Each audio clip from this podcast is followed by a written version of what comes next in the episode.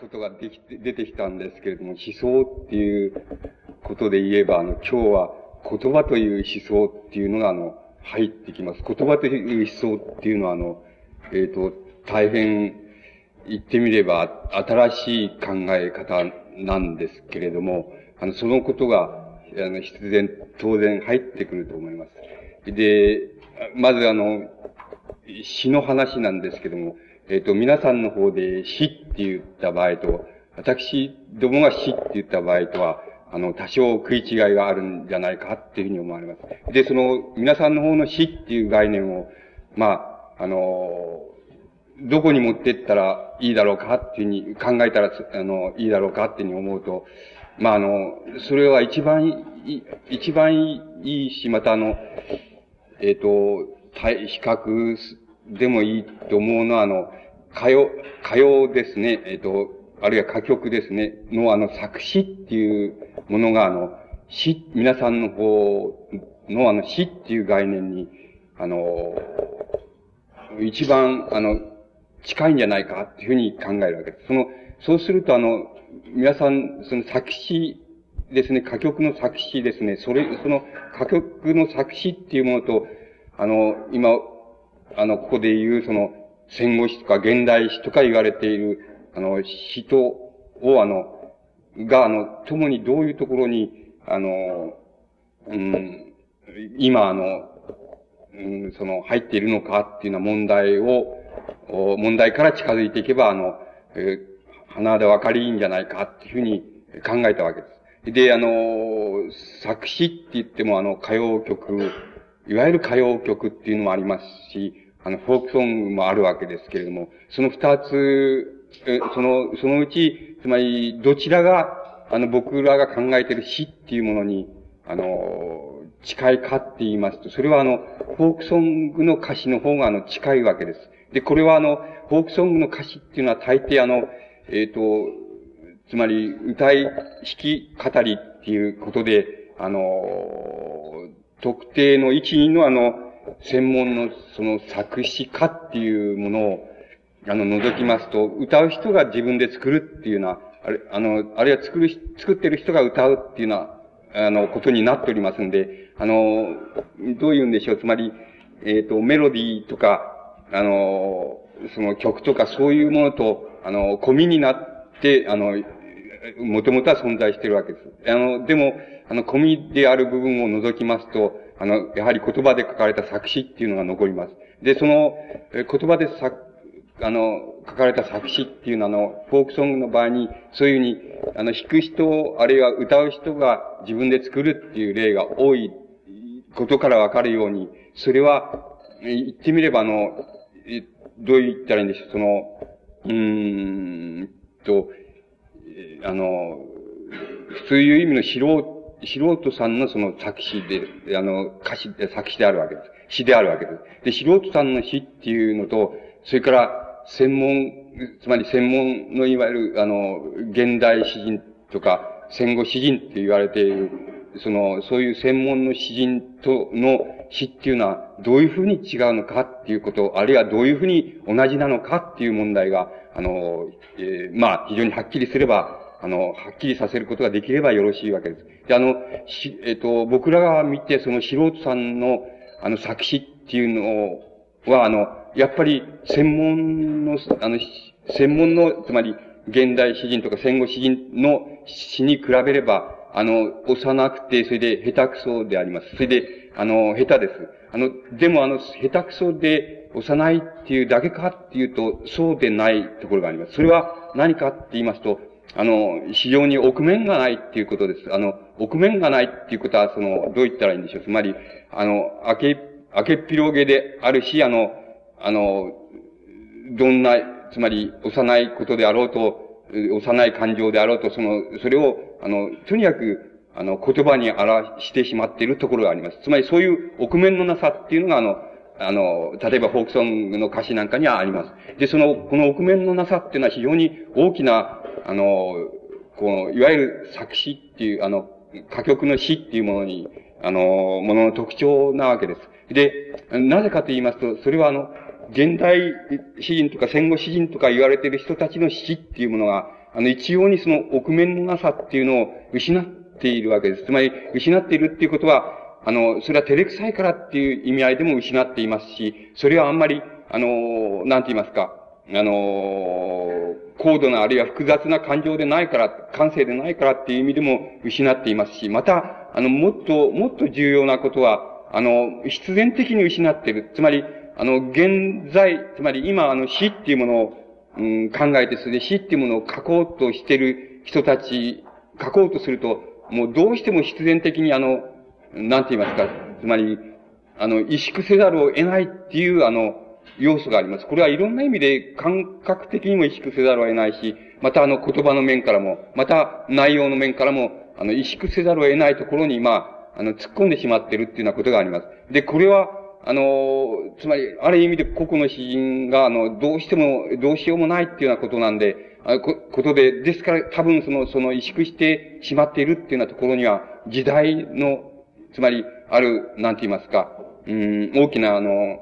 うん、この、契機っていうようなものがあるんだっていうふうに考えます。それに比べますと、あの、フォークソングのあの歌詞っていうのは、あの、幼くて、あの、単純ですけれども、しかし、あの、その非常に大っぴらで奥面もな、なさっていうのがあって、それが、あの、非常に助けているって言いますか、あの、大きな、あの、なんて言いますか、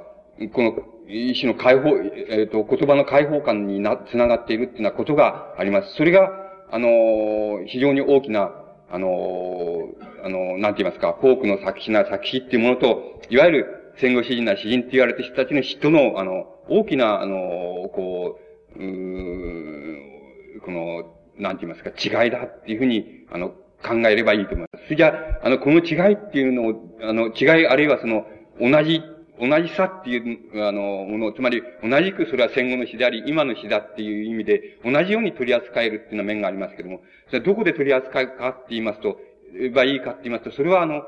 えっ、と、一般に湯っていうふうに言われているもので、あの、取り扱うと非常に分かりがいいわけです。で、あの、湯っていうのはどういうことかって言いますと、例えば、あの、えー、例えばですが、その、あの、もともと意味だけからすれば、あの、あなたは、あの、例えば色は、色が白いっていうふうに、あの、言えばいいのに、例えば、うさぎのように、あの、色白だ。つまり、うさぎのようにっていうような言葉を加えて、あの、あえてその、色が白いっていうことを言う場合に、そのうさぎのようにっていうのが、一、使い方はそれは湯の使い方です。それで、その、その湯の使い方は、そのうさぎのようにって言った場合には、それは直湯っていうふうに言われています。それから、あの、あなたはその、あるいはあなたの、おなんて言いますか、あの、顔はその、うさぎだとか、あるいはあなたはうさぎだっていうふうに言った場合には、あの、あの、それは同時に、あ、あの、その人が、うさぎのように色が白いっていうことも、それから、うさぎのような全体的な印象を持ってるっていうことも含めて、あなたはうさぎだっていう言い方をした場合には、それは暗喩っていうふうに言われているものです。すると、この暗喩っていうものと直喩っていうものが、あの、どうして、あの、詩の中の表現に、あの、出てくるかって言いますと、あの、もともとはそういう意味だけを言うならば、あなたは色白だって言えばいいわけですけど、うさぎのようにっていうふうに、あの、なぜ、あるいはうさぎだっていうようになぜ、そういうあの、言葉の使い方が、あの、なされるかっていうと、つまり、一種の余計ななされ方なんですけれども、元を正しますと、それはあの、えっ、ー、と、つまり元を正しますとっていうのは言葉の、つまり、えっ、ー、と、言葉のあるいは詩の元のところまで、つまり大昔の詩の元のところまで辿っていきますと、大昔の人たちが、あの、例えば、その、歌うとか、あの、えー、あの、詩を作るとか、歌うとかって言った場合には、つまり、えー、その、言葉にリズムを持たせて何かを言った場合には、あの、今、その言いましたように、うさぎのよう、よう、ようだっていうような言い方しかできなかったんです。つまり、あの、私たちは反対のように考えやすいんですけども、つまり、あの、うさぎのようにじゃ、色が白いっていうことを、うさぎのように白いっていうことは、うさぎのようにっていうだけ余計なような気がするんですけれども、本当は反対だって、大昔ではあの、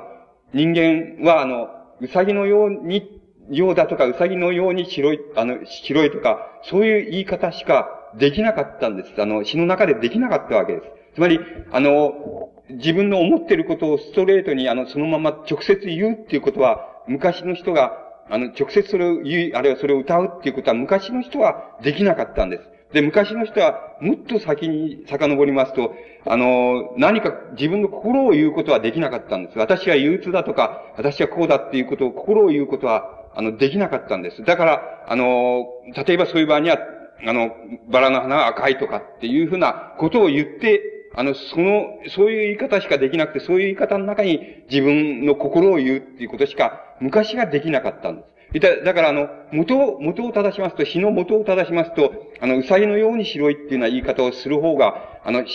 する方が元にあった、あの、言い方だって、自然な言い方であって、あの、むしろ、あの、えー、あなたは色白だって言えばいいんだっていうふうなこと、あるいは、あなたが思ってることをストレートに言えばいいんだって、ストレートに言えるっていうことは、あの、非常に後になってきてから、あの、言葉の歴史の上から、あの、出てきたわけです。ですから、あの、死っていう、現在、あの、例えば今でも死って言った場合に、どうしてもあの、なんて言いますか、ある、つまり、どう言ったらいいんでしょう、その、ある具象的な、つまり、って言いましょうか、ある、形があるイメージっていうようなものに言葉を持っていった上で、そしてあの表現をするっていうか、あの、感情を表現するっていうようなことを、あの、せざるを得ないわけですけども、死っていうのは今でもそうですけども、それは元を正せば、元はそれ以外には、あの、できなかったっていうことなんです。で、ところが、現在ではそれ以外にできなかった、大昔はそれ以外にできなかったことを、今は意識的にやっているのが今の死だっていうふうに考えればいいわけです。ですから、あの、湯っていうものを比較する、あの、考え、取り出すことによって、あの、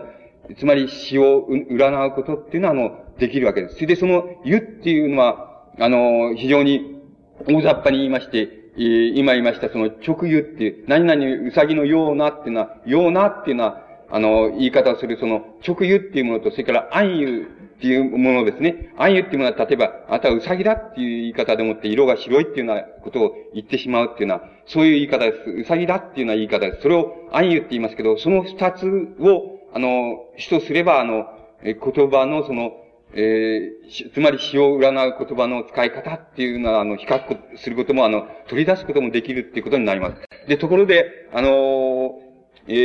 ー、あの、現代、例えば、その先ほどから言った、言ってるその、フォークソングの歌詞っていうものと、えその、現、いわゆる戦後詩人っていうものが書いてる、詩人っていうやつが書いてる、その詩っていうものとの、その、とが、まあ、同じものとして並べられるのは、今言いました、その直輸っていうのと、暗輸っていうのを比較する場合、つまりそれを取り出す場合だけ、あの、同じものとして扱うことができます。ところが、あの、現代詩、あるいはその戦後の死っていうものが、あの、突っ込んでいったその、なんて言いますか、その一種の迷路みたいなものなんですけどつまり、縮こまった萎縮した迷路みたいなものなんですけども、その迷路は一種の不定形な、今ここに不定形な、あるいは無定形な、その、ゆ、つまり直湯でもなければ暗湯でもない。そういうあの、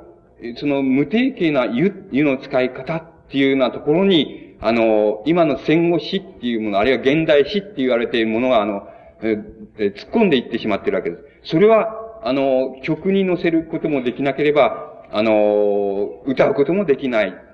そういう、あの、どうすることもできないっていうようなところに、あの、突っ込んでいってしまう、しまってるわけです。ですから、あの、フォークソングみたいな、つまり、一種の、あの、大衆、つまり大衆の、大衆の詩って言ったらいいんでしょうか。あの、そういうものと、それからあの、現代詩人っていう、とか戦後詩人っていうようなものが書いてる、その人が、あの、共に比較でき、できるのは、あの、直輸暗輸っていうものを、あの、飛び出すところまでであって、無定型な湯っていうようなところになってくると、これは、あの、戦後史あれ現代史って言われているものの、あの、ものだけがあの、踏み込んでいる世界だっていうことになります。で、フォークソングの歌詞っていうものは、そこへ行くことができませんし、そこへ、あの、入っているものは、あの、私が見た限りではありませんし、それは多分、あの、歌にはなり、ならないだろうと思います。つまり、メロディーをつけることはできないだろうっていうふうに思われます。ですから、あの、比較できるのは直言うと暗湯っていうようなところまでだと思います。それで、その直言と暗湯っていうようなところで、その二つを、あの、大衆の歌謡である、あの、歌曲である、その、例えばフォークならフォークの作詞っていうものと、現代詩人たちが書いてるその詩って、いわゆる詩っていうものと、をあの、比較するっていうことは、あの、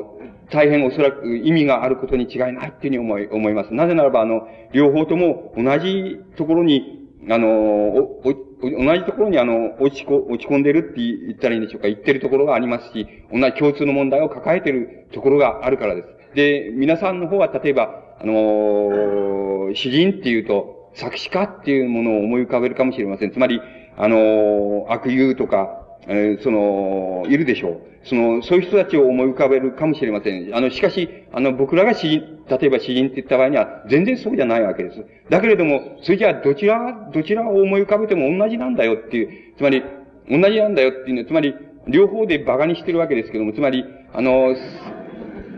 作、その、作詞家の方から、あの、方から言うと、あの、現代詩人っていうのは馬鹿だって、つまり、あの、隅っこの方でちょきちょって、つまり萎縮したようなことをあの、ちょこちょこって言って、そのわけのわからんことを書いてるってバカだっていうふうに思ってるわけですよ。で、あの、現代詩人っていうふうな人たちの方は、あの、ああ、バカだな、ああいう幼稚な、あの、詩を書いてバカだねっていうふうに、で、あれ何っていうふうに思ってるわけです。それで、あの、両方で馬鹿にしてんだけども、あの、してるところがありますけど、あの、それで、両方で馬鹿にしながら、両方で、あの、まあ、恐れを抱いているっていうようなところが、あるのではないかっていうふうに思います。あの、で、これは大変面白いことなんですけども、しかし、あの、ある、僕、あの、この、この戦後史の習字論って言いましたけども、その、ある習字論のところから行きますとね、あの、両方をね、共通に扱うことができますし、それから、共通に、みなす、考えることができますし、またあの、共通に、あの、共通に尊重したり、つまり尊重するところも、馬鹿にするところも両方とも同じじゃないですかっていう、あの、ところのあの、見方っていうのができるのではないかっていうふうに、あの、考えるわけです。で、それがうまく、あの、うまく説明できればいいんですけども、それはうまくできるかどうかわかりません。その、えっ、ー、と、な言葉を、言葉、書かれた言葉を喋る言葉で、あの、こう、書かれた言葉でしかとてもあの、こう、通じないようなことをあの、喋る言葉で、それを言い得るかっていうことは大変難しいことなような気がしますから、あの、うまくいくかどうかはわかりません。あの、最大限の、その、準備はしたつもりですけども、うまくいくかどうかはわかりません。でも、あの、共通に、どうせ馬鹿にするなら、あの、共通に馬鹿にした方がいいよ。つまり、いいよっていう点と、それから、あのどうせ、あの、いいと尊重するならば、共通の問題は同じ問題だよっていうふうなところで、それを問題にした方がいい、いいと思います。つまり、あの、そういうふうになるのが望ましいことだと思います。つまり、あの、両方で馬鹿にしながら、あの、心の中では、あの、俺もだら、あの、作詞家の方は俺も堕落しちゃったなっていうふうに思っているし、堕落しちゃったなっていうふうに思っていながら、あの、俺のは全然儲かるし、モテてんだぜっていうふうに、一方ではも、心の中では思ってるでしょうし、あの、現代詩人の方は、あの、師匠なんてあの、くだらない、あの、歌を作り合ってっていう、あの、歌詞を作り合ってっていうふうに思いながら、あの、なんか自分はちっとも、あの、モテもしなければ、あの、売れもしないですからね、あの、その、内心では面白からず思ってるっていうのは、そそういう状態よりももっと、あの、馬鹿にするなら両方馬鹿にする観点っていうのと、それから尊重するなら、あの、問題とするならば両方まともに問題にするっていう観点を、まあ、持ってきた方がいいんじゃないかっていうふうに思います。それは多分あの言葉、習字っていうこと、つまり、あの言葉っていう思想、言葉っていう思想をそこに、あの、どうしても入れてこなければいけないわけです。それでその言葉っていうのは、言葉っていう思想っていうのはあの、えっ、と、なかなか、あの、えっ、と、ちょっと大変なんですけどね。まあ、あの、できる限りあの、その実例に即しながらやってみます。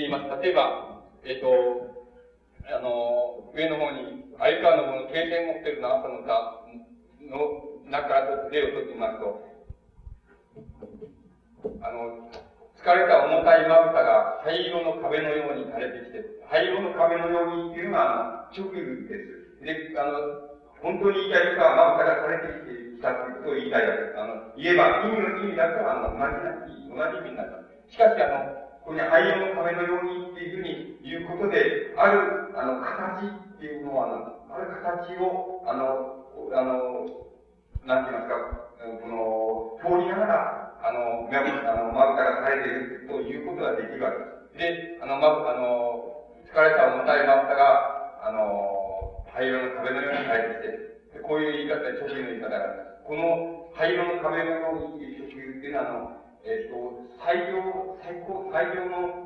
直流ではないんですけれども、しかし非常にいい直流だという、現代史だけのいい直流です。あの、いい使い方、直流だということができます。で、あの、下の方に、あこれはイルカの片思いに少女っていう、あの、あの、作品だからですが、あの日あなたの瞳にあってでしょ、海藻のように揺れた心っていう、あの、この海藻のようにっていうのが直流の例です。で、これは、この体操のようにっていう曲は、あの揺れる心、あの動揺する心っていう、あの、心を、あの、お有効で、あの、あの、表す場合、その、階層のようにっていう曲は、これはいい曲です。あの、いい曲です。決してあの、大量の壁のように、あの、劣らない、あの、いい曲です。で、あの、全体に例えば、経験ホテルのあなたの歌っていう、あの、詩と、それから、あの、片方面で少女へっていう作詞と比べたらもちろん問題にならないくらいの経線ホテルの後の歌っていう詩の方がいい詩です。あの、これは戦後詩の中に何分の指輪に入る、あの、詩の傑作です。あの、代表的な、あの、戦後詩の代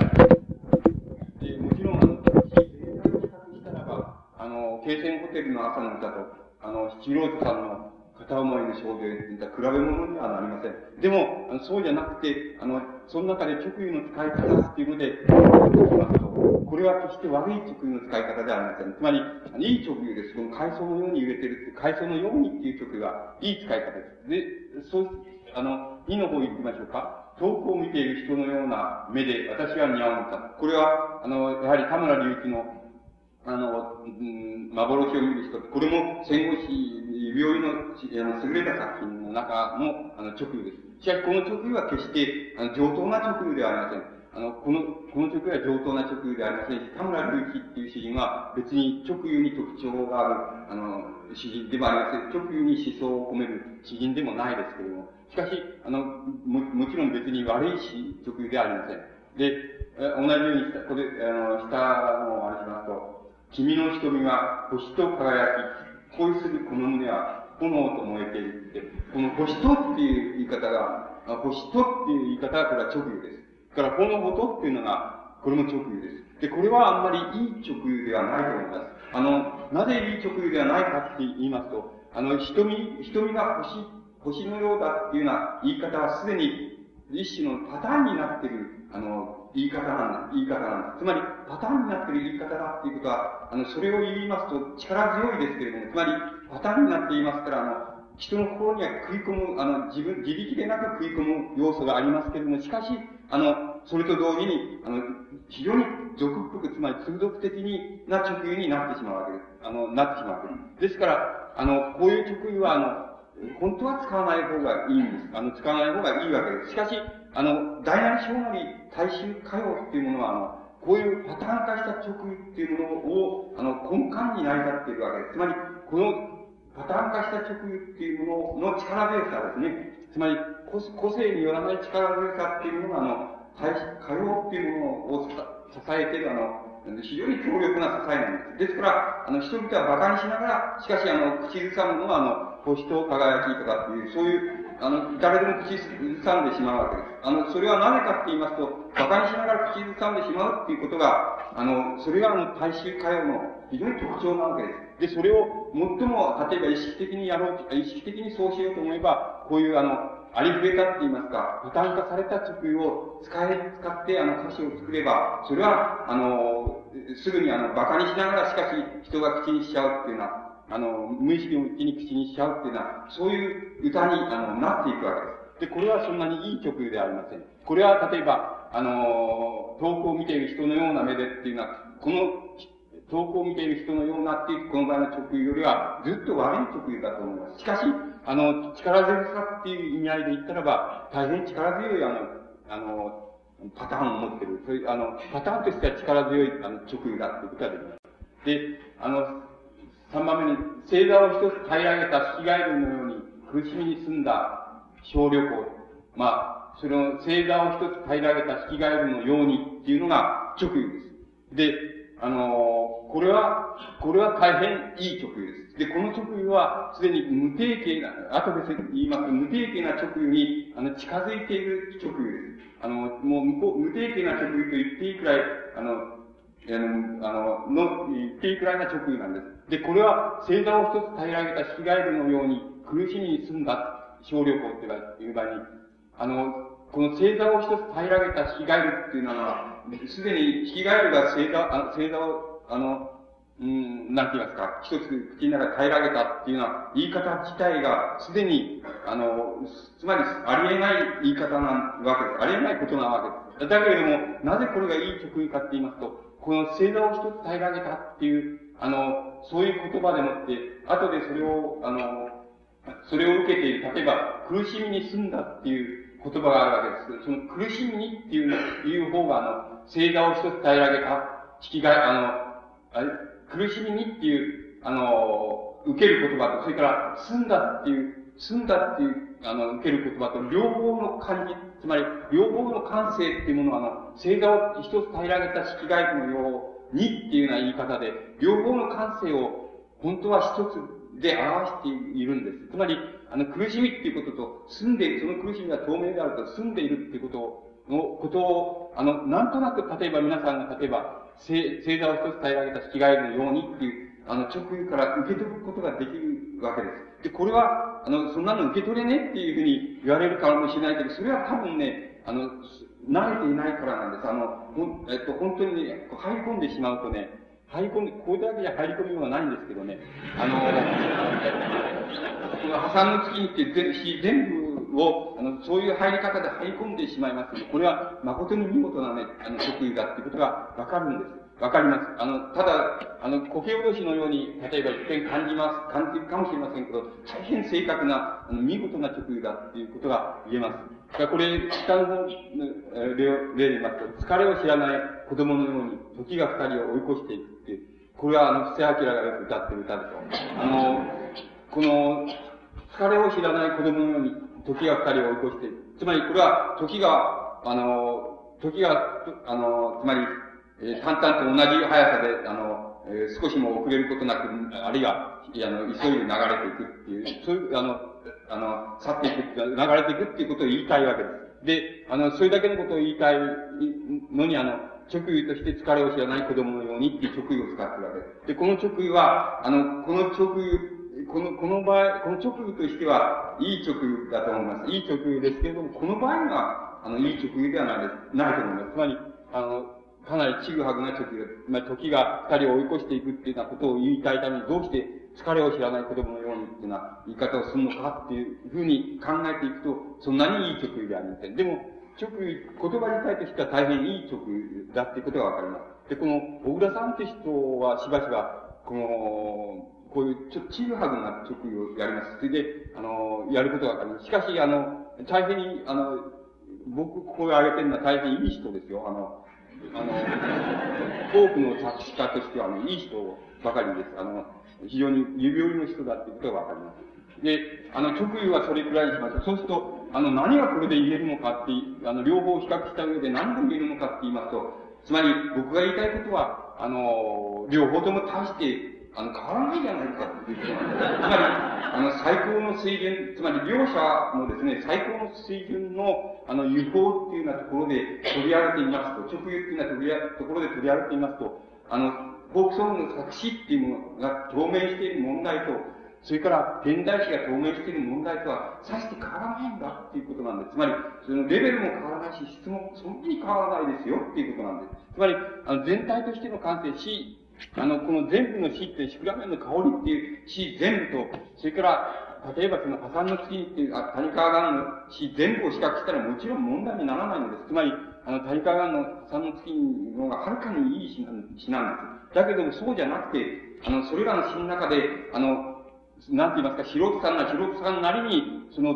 あの、精一杯、あの、使ったところの直意っていう、直意として現れた言葉の使い方っていうのが、修理っていうものが、透明している問題っていうものは、あの、現代史のもん、あの、詩人たちが持っている問題と少しも変わってないし、あの、質も変わってないっていうことが、あの、言いたいわけなんです。そのことは非常に重要なことなんで、あの、つまり重要なことだっていうのは、あの、作詞のレベルが向上しているっていうのは、単にそういう意味で重要だっていうことじゃなくて、あの、そこには非常に共通な、ある、共通な、つまり、あの、詩の問題っていうものがあるんだ。詩の言葉の問題、言葉の思想の問題っていうのがあるんですよ。つまり、言葉の思想として、無意識であると、仕事であると、仕事であると、表明している問題っていうものは、同じ問題があるんですよっていうようなことを、まあ言いたいわ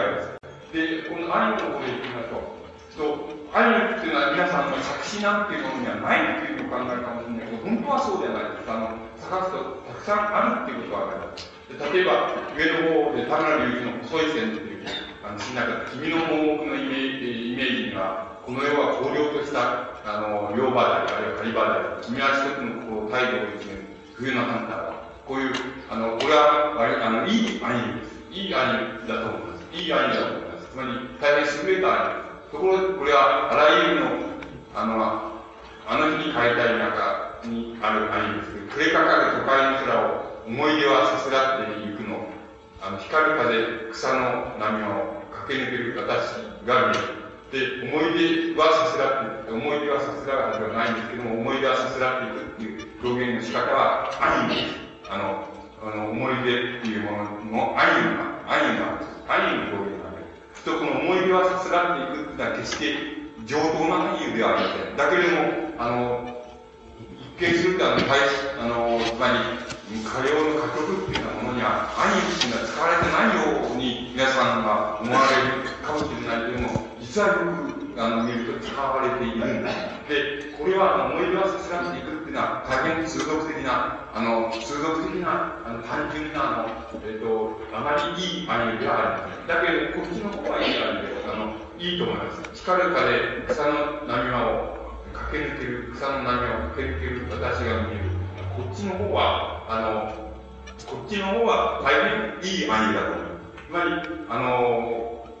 こういうアニメの使い方って、これはかなり上等な使い方です。つまり、上等な使い方ですけれども、これは、あの、こういう使い方っていうのはなされているっていうことなんです。あの、特に多くの歌詞が、あの、しばしばなされています。で、あらゆるっていうのは、やっぱり歌い語りですからね、つまり、あの、自分で作詞して自分で作詞するでしょう。それで、あの、これ、あの、結局これも全体を見たらば、全体作詞だけを見た、見たらば、それはちょっと、あの、ちょっと前困っちゃうよっていう、あの、つまり、あの、例えば田村隆一の細い線に比べたら、もう、ちょっと困っちゃうよっていうのはダメなものです。つまり、どうしようもないものですけれども、しかし、あの、その透明している問題っていうのは、問題っていうのは、あの、やっぱり同じような問題っていうのはあるわけなんです。つまり、こんな光る風草の波間を駆け抜ける私が見えるっていう、かなり、かなり高度でかなり複雑な使い方っていうのは、あの、すでに、例えば、フォークなんかの作品の中では、あの、一人で使われているっていうことなんです。だから、あの、この人なんか、あの、言ってみればね、この人なんか、もう少し、あの、本当に、あの、もう少し本格的に、あの、作、つまり作詞ですし、詩の勉強するとね、こっちの方になります。なれます。なれると思います。あの、それから、あの、この、え、ー、と、2番目、私の滑らかな祝の下には激しい感情の暴風があり、10月の寂しい海岸に打ち上げられる新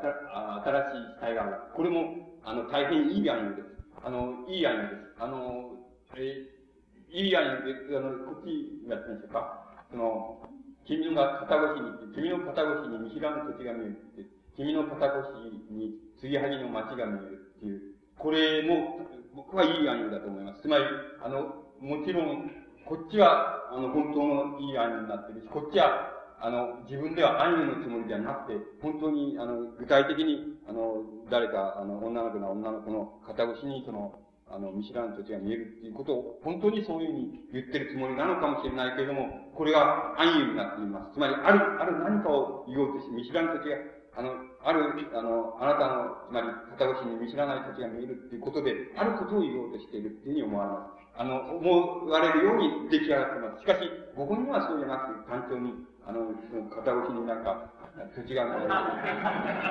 村が見えたとか町が見えたっていうつもりかもしれませんけども、読む方はそう、そうじゃなくて、それはああいうになってる。こっちの方はね、見事、例えば、継ぎはぎの町っていうような言い方が、それ自体がああいうですし、君の肩越しに継ぎはぎの町が見えるっていう言い方をしますと、これはちょっと立派に一つの思想です。つまり、あの、あの、人、人の、一人の人の、あの、自分の、その、なんていうの、関心を注いでる人の、あの、肩越しに、継ぎはぎの街が見えるって言ったらば、その二人の関係及び二人の、その思想、環境、境遇っていうようなものを、その、あの、全部象徴するに足る、その、あの、非常にいい案だと思います。つまり、あの、この案、この案を例えば、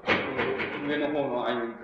べてみて、決して、その、あの、劣らないだろうっていうふうに思います。劣らない案だと思います。でも、もちろんこの全体を、こっちの重圧の質の全体と比べたら問題にもならないわけです。あの、そのことはよくよく考えなければいけない。つまり、あの、こういう人たちが、あの、つまり、あの、なんて言いますか、一つは、あの、メロディーっていうものの助けがあります。あります。け、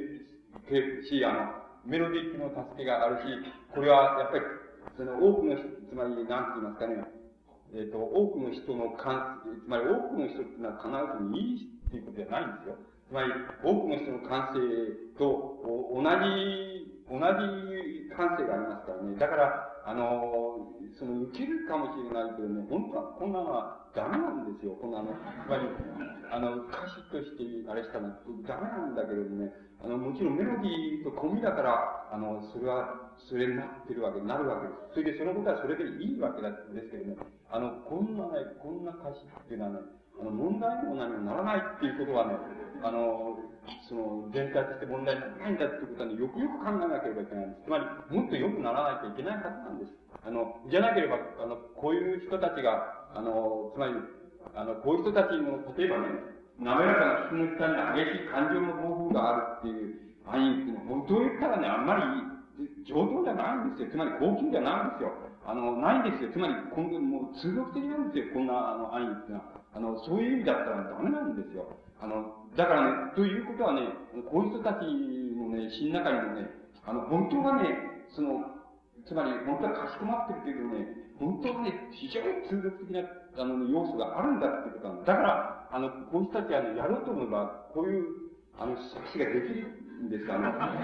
できるはずなんです。だから、できるはずなのに、あの、やらないのは何かっていうことなんです。それは縮こまってるからです。つまり、あの、縮こまったところに、言葉のところに、迷路の中に自分自身が入っていってるからです。だから、あの、あの、やらない。だから、これをやると、あの、こういう、あの、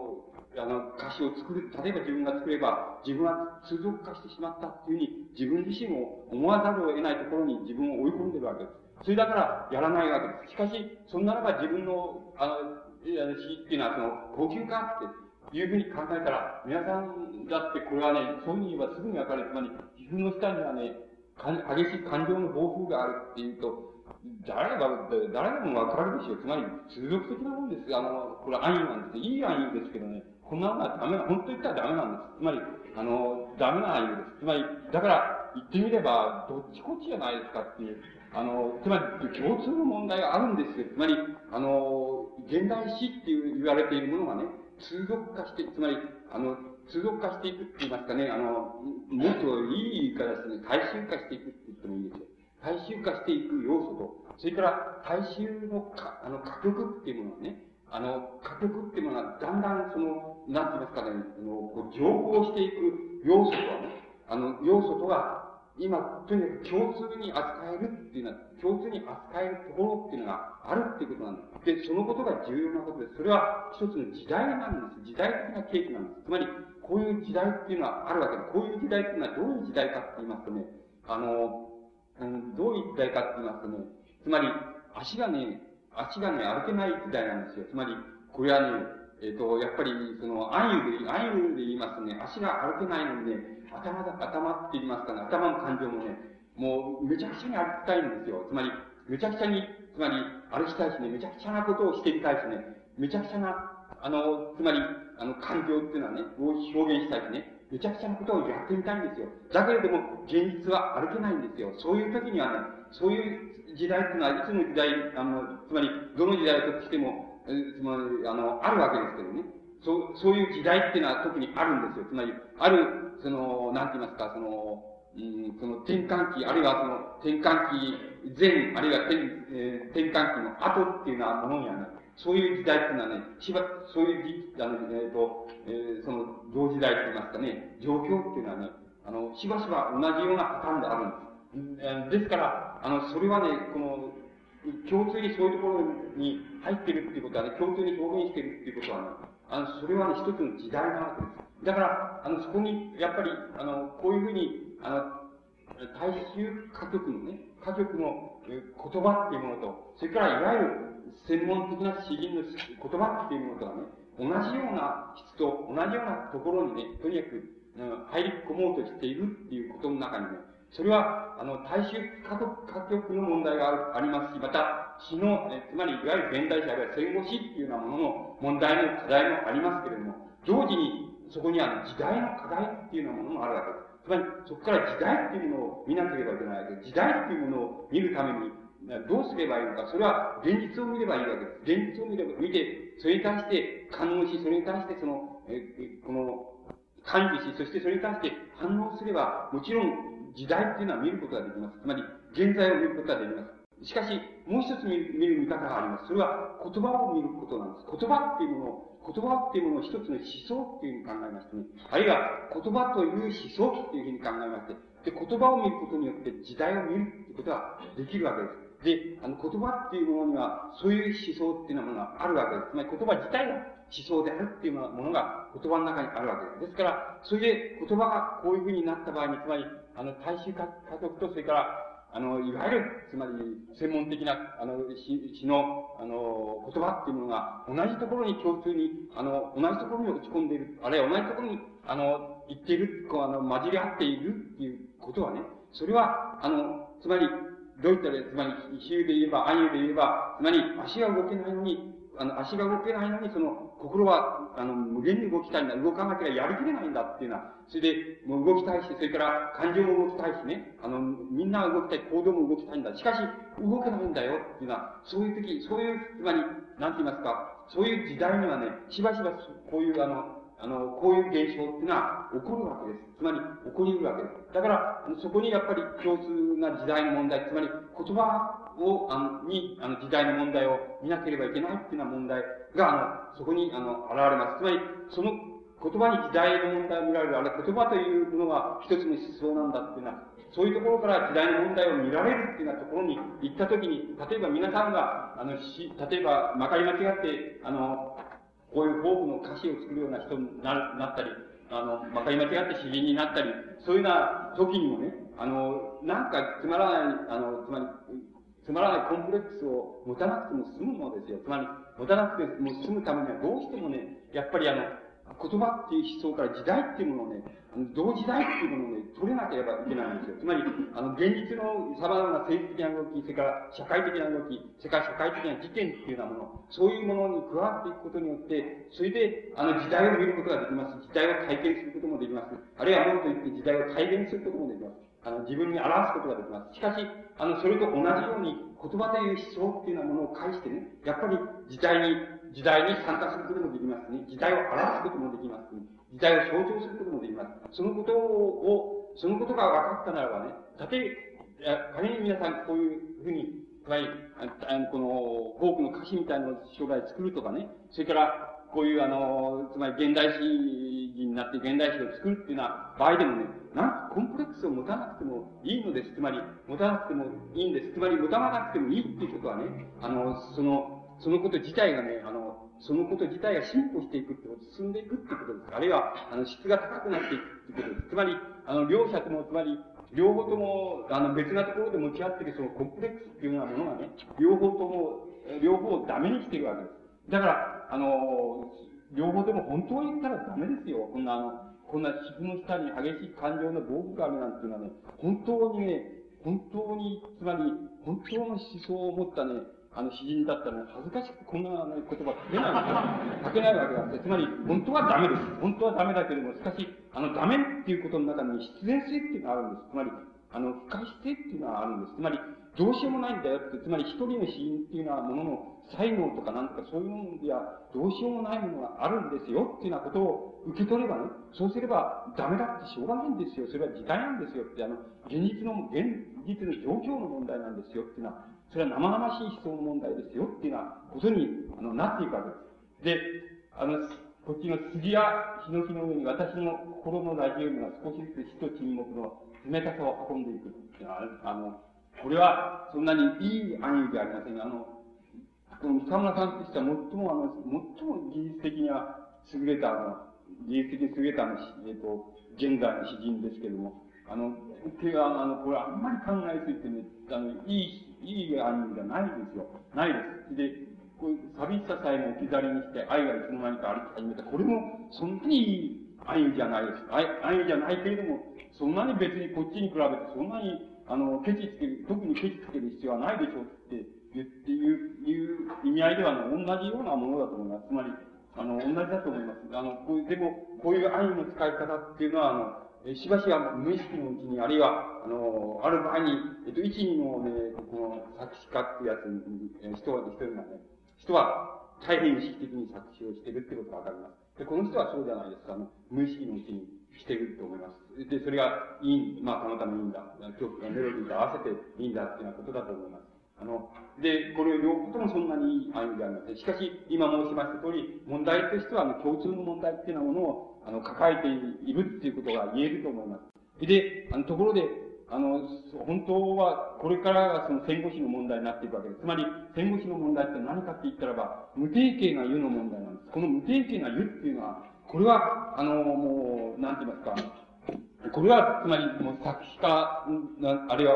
このあらゆる、つまり歌謡曲でもフォークでも同じですけど、作詞家の世界っていうのでは、あの、到底表現することはできません。つまり、これは、あの、もう、クロートさんがその、えつまり迷路に、あの、言葉の迷路に入っていったところで、あの、表現している、あの、言葉の使い方です。それで、それは、もちろん曲に乗せることもできないし、歌うこともできないっていうのは、ただ、言葉でそれを、あの、つまり黙ってそれを読んで、それで黙って、あの、感じるあるいは感じないっていうのは、以外に方法はないっていうのは、そういうあの、無定型な言うですね。だから、この直にも愛にも入ります、入らないしかし、あの、ここのところで、つまり、現代詩っていうようなものは、無定型な言うっていうようなところで、あの、言葉の面から言いますと、この、いわゆる大衆歌曲っていうようなものを振り切るわけです。つまり、歌を振り切るわけです。つまり、歌、歌うこと、あるいはメロディーをつけること、あるいは、あの、大衆的っていうような意味、いわゆる大衆的っていう意味合いの、ここのところで振り切ってしまうわけです。つまり、それはあの、そこであの、えー、戦後史のあの固有な、つまり言葉の思想っていうようなものが現れています。で、これは短い、こう全部挙げるといいんですけどね、短い、あの、あれしか挙げられないから何を言ってるかわからないと思います。あの、一つ、これをね、あえて、そのね、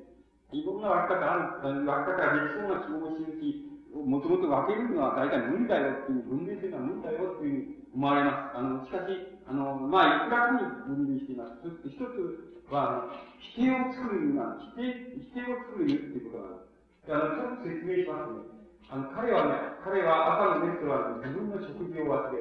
近くの席の一人で悲しんでいる女の口の中に入れられた物的を追跡するっていうわけです。で、何が否定かっていう、あの非常に単純に考えてくれればいいわけですけどね。あの、朝のレストランに入って、自分、入るのは、つまり、一般の、つまり言葉の概念、つまり言葉の概念の常識では、あの朝のレストランに入るならば、それは食事をするためなんだ。あの、食べるためなんだっていうなことで、ことなわけです。つまりそれは、その後に食べるっていうことを言うならば、必ず食べるっていう、あの、それを食べるっていうこと、食事をするっていうことが、あの、来るわけなんだけど、それは、それを、つまり食事を忘れる、食事をしないこと、しないっていうことなんですね。食事を忘れてしまうし、で、自分が食べるんじゃなくて人の口に入れた、あの、物的を追跡追跡している。つまり、自分の口が食べるっていうことよりも、あの、人の、あの、口の中に入れた物的を追跡するっていう、あの、表現をしてるわけです。つまり、あの、何気なく言いながら、実は、その、出ない、出ないっていうこと、何々出ないっていうことを、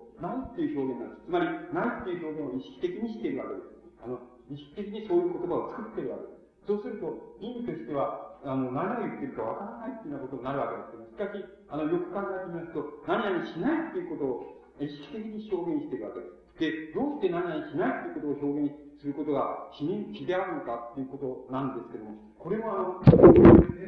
すとものすごくいい詩です。あの、いい詩だっていうことはわかるんですけど、これだけでわかる。しかし、あの、どうして何々しないっていうことを、あの、意識的に、あの、ど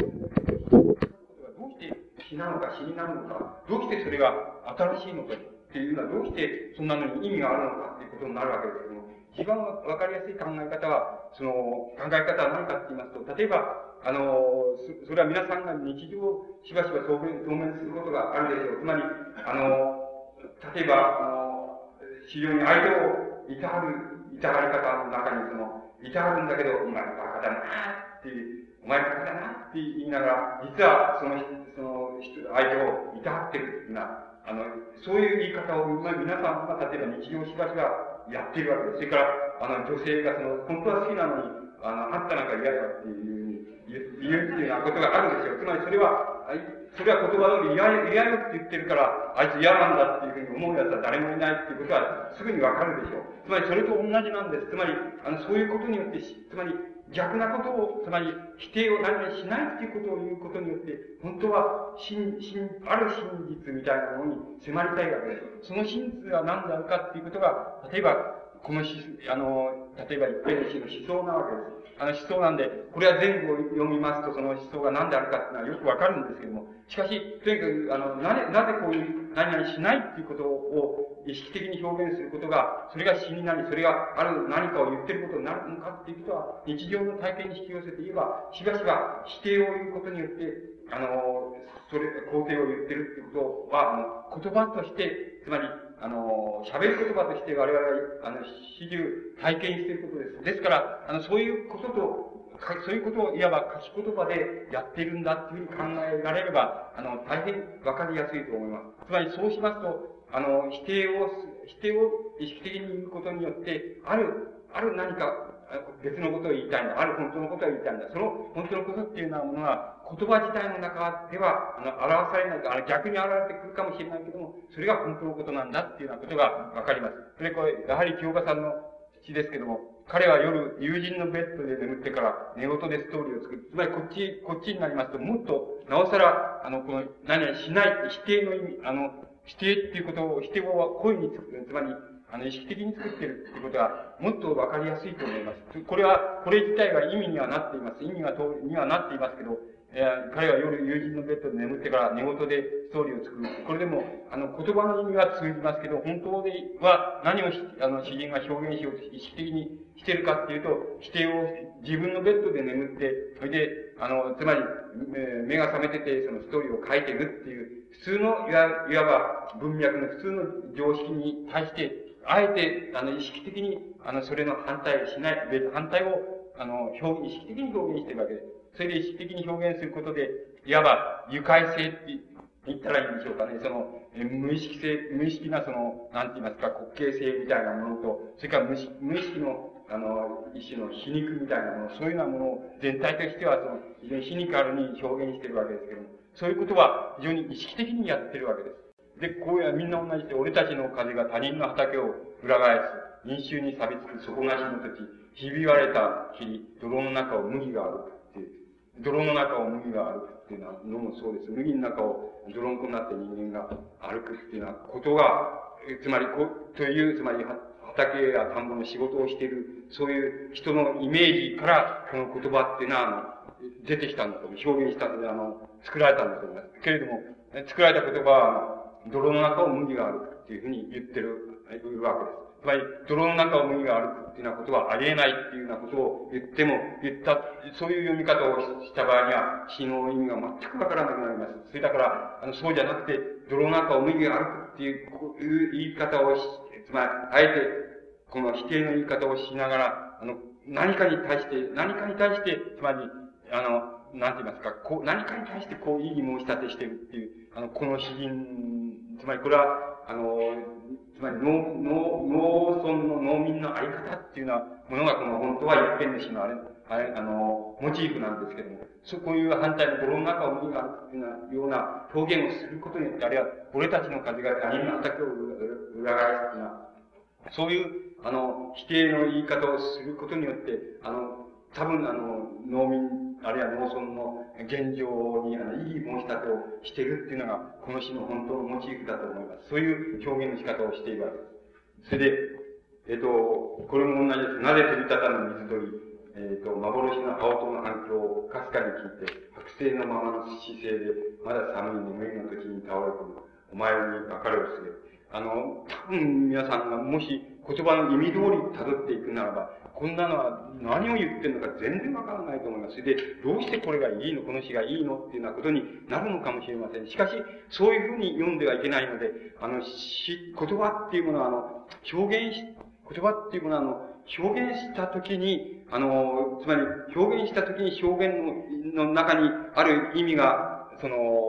表されるっていうと同時に、表現しないことの中に同時に、あの、意味が表されたりするっていうことがあります。つまり、あの、言葉っていうものを、あの、一種の、なんて言いますか、言葉っていうのを文字通り、文字、あるいは口で言われた発音とか、文字で書かれた記号とかっていうようなところに限定することなしに、言葉っていうものを一種の思想っていうふうに、言葉っていうのは思想なんだよっていうふうに、あの、考えた場合には、言葉は、あの、言われることによってある意味を伝えるともに、言わないことによってある意味を伝える。そしてその言わない、ある言葉が言われたときには、その言われない、同時に言われない言葉がその背後に出来上がってしまって、つまり言われない言葉の空間が出来上がってしまう。そして、その言われない言葉の空間と、それから言われた言葉の空間と、その両方を、あの、一緒に捉えなければ、あの、言葉の意味はわからないよ。つまり言葉の言われているモチーフはわからないよっていうようなことが言えると思います。それがあの、言葉という思想っていうようなものの一番基本にある問題です。つまり、言葉を記号として考えるのでもなければ、あの、喋り言葉の発音としても考えるのではなくて、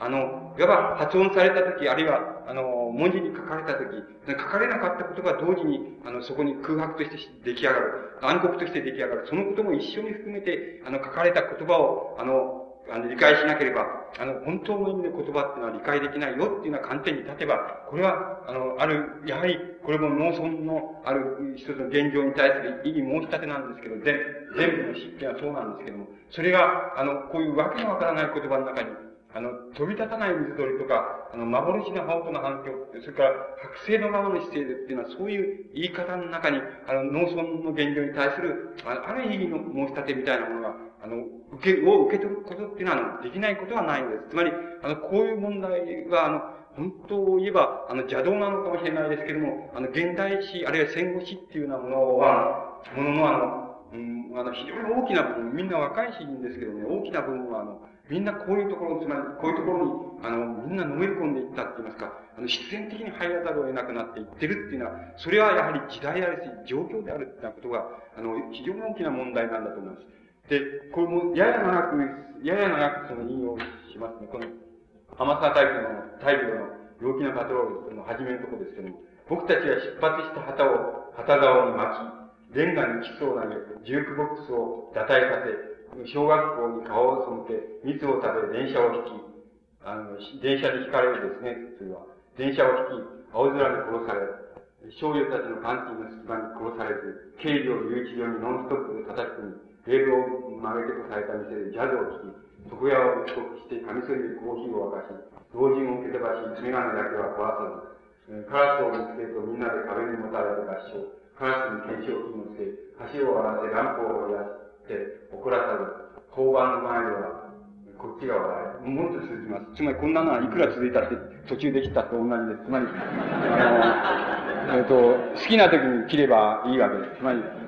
切ればいいって、そういうふうに、あの、そういうふうに書かれているわけですから、あの、そういうふうに切ればいいわけです。つまり、あの、何を言ってるのかわからないでしょうけども、かすかに、例えば、かすかに皆さんがその中で、あの、かすかに違和感を感じるとすれば、その違和感の非常に大きな部分は、反対の否定を言ってるところが、あの、否定を言ってるところがたくさんあって、それが違和感を感じさせるところが。で、違和感は、やっぱり一種の異議申し立てなんで、あの、その異議申し立てが、あの、どこになされるかっていう問題が当然生ずるわけですけども、この、あの場合には、あの、この異議申し立てを、とにかく、あの、つまり始めなく、つまり止めどなく、その、最後なくっていうようなところで、あの、どんどん、つまり、あの、意識の切れ目なく、つまり表現意識の切れ目なく、それをどんどん畳み込んでいくっていうことなんです。で、その中には偶然性、偶然できた言葉もありますし、あの、そうじゃなくて、よく考えられてできた言葉も、あの、含まれています。しかし、そのいずれにせよ、あの、そこで、あの、読んでいく場合、読んで、あの、流れて読んでいく、その、え意識の、えその切断のされ方と、それからな、つながり方っていうようなものから感じられる、その、なんて言いますか、その、異議申し立て、一種の違和感に、異議申し立てっていうようなものが、この詩人が表現したかったことっていうようなことになります。それは、あの言葉を意味通りにたどっても、たどることができないわけです。しかし、この詩のことは、例えば、あの、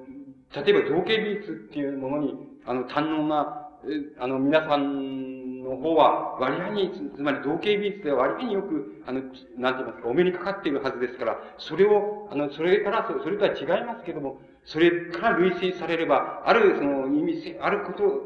あの、分かり方っていうのは、あの、できるんじゃないかっていうふうに思われます。で、これは、例えば、一つの分類で、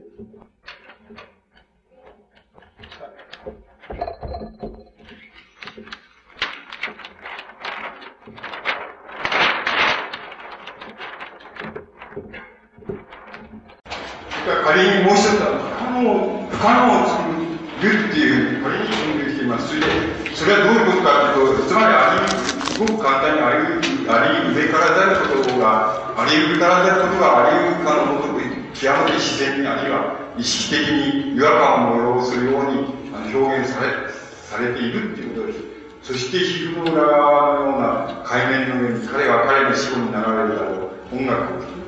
宇宙のゴミの砂漠に俺たちは胸をなしてポツンと座って怯えている。正面を照らしながら腐りかけた精神を見つめている。俺たちは腹渡に手を入れて盲腸を引き継いだし、ゆっくり噛み始める。諦めない。俺たちは何度もやる。もうもっと続きます、これは。で、これは、これは多分全部だと思います。爪を剥ぐのは気分が良い。それは、えー、新芽を出す気分。焼けだだみ、焼けだだみおろり横根で、前に万力を設置する。爪の一端を固く止めて、天井から下がった一本の綱を耐える。くいと親、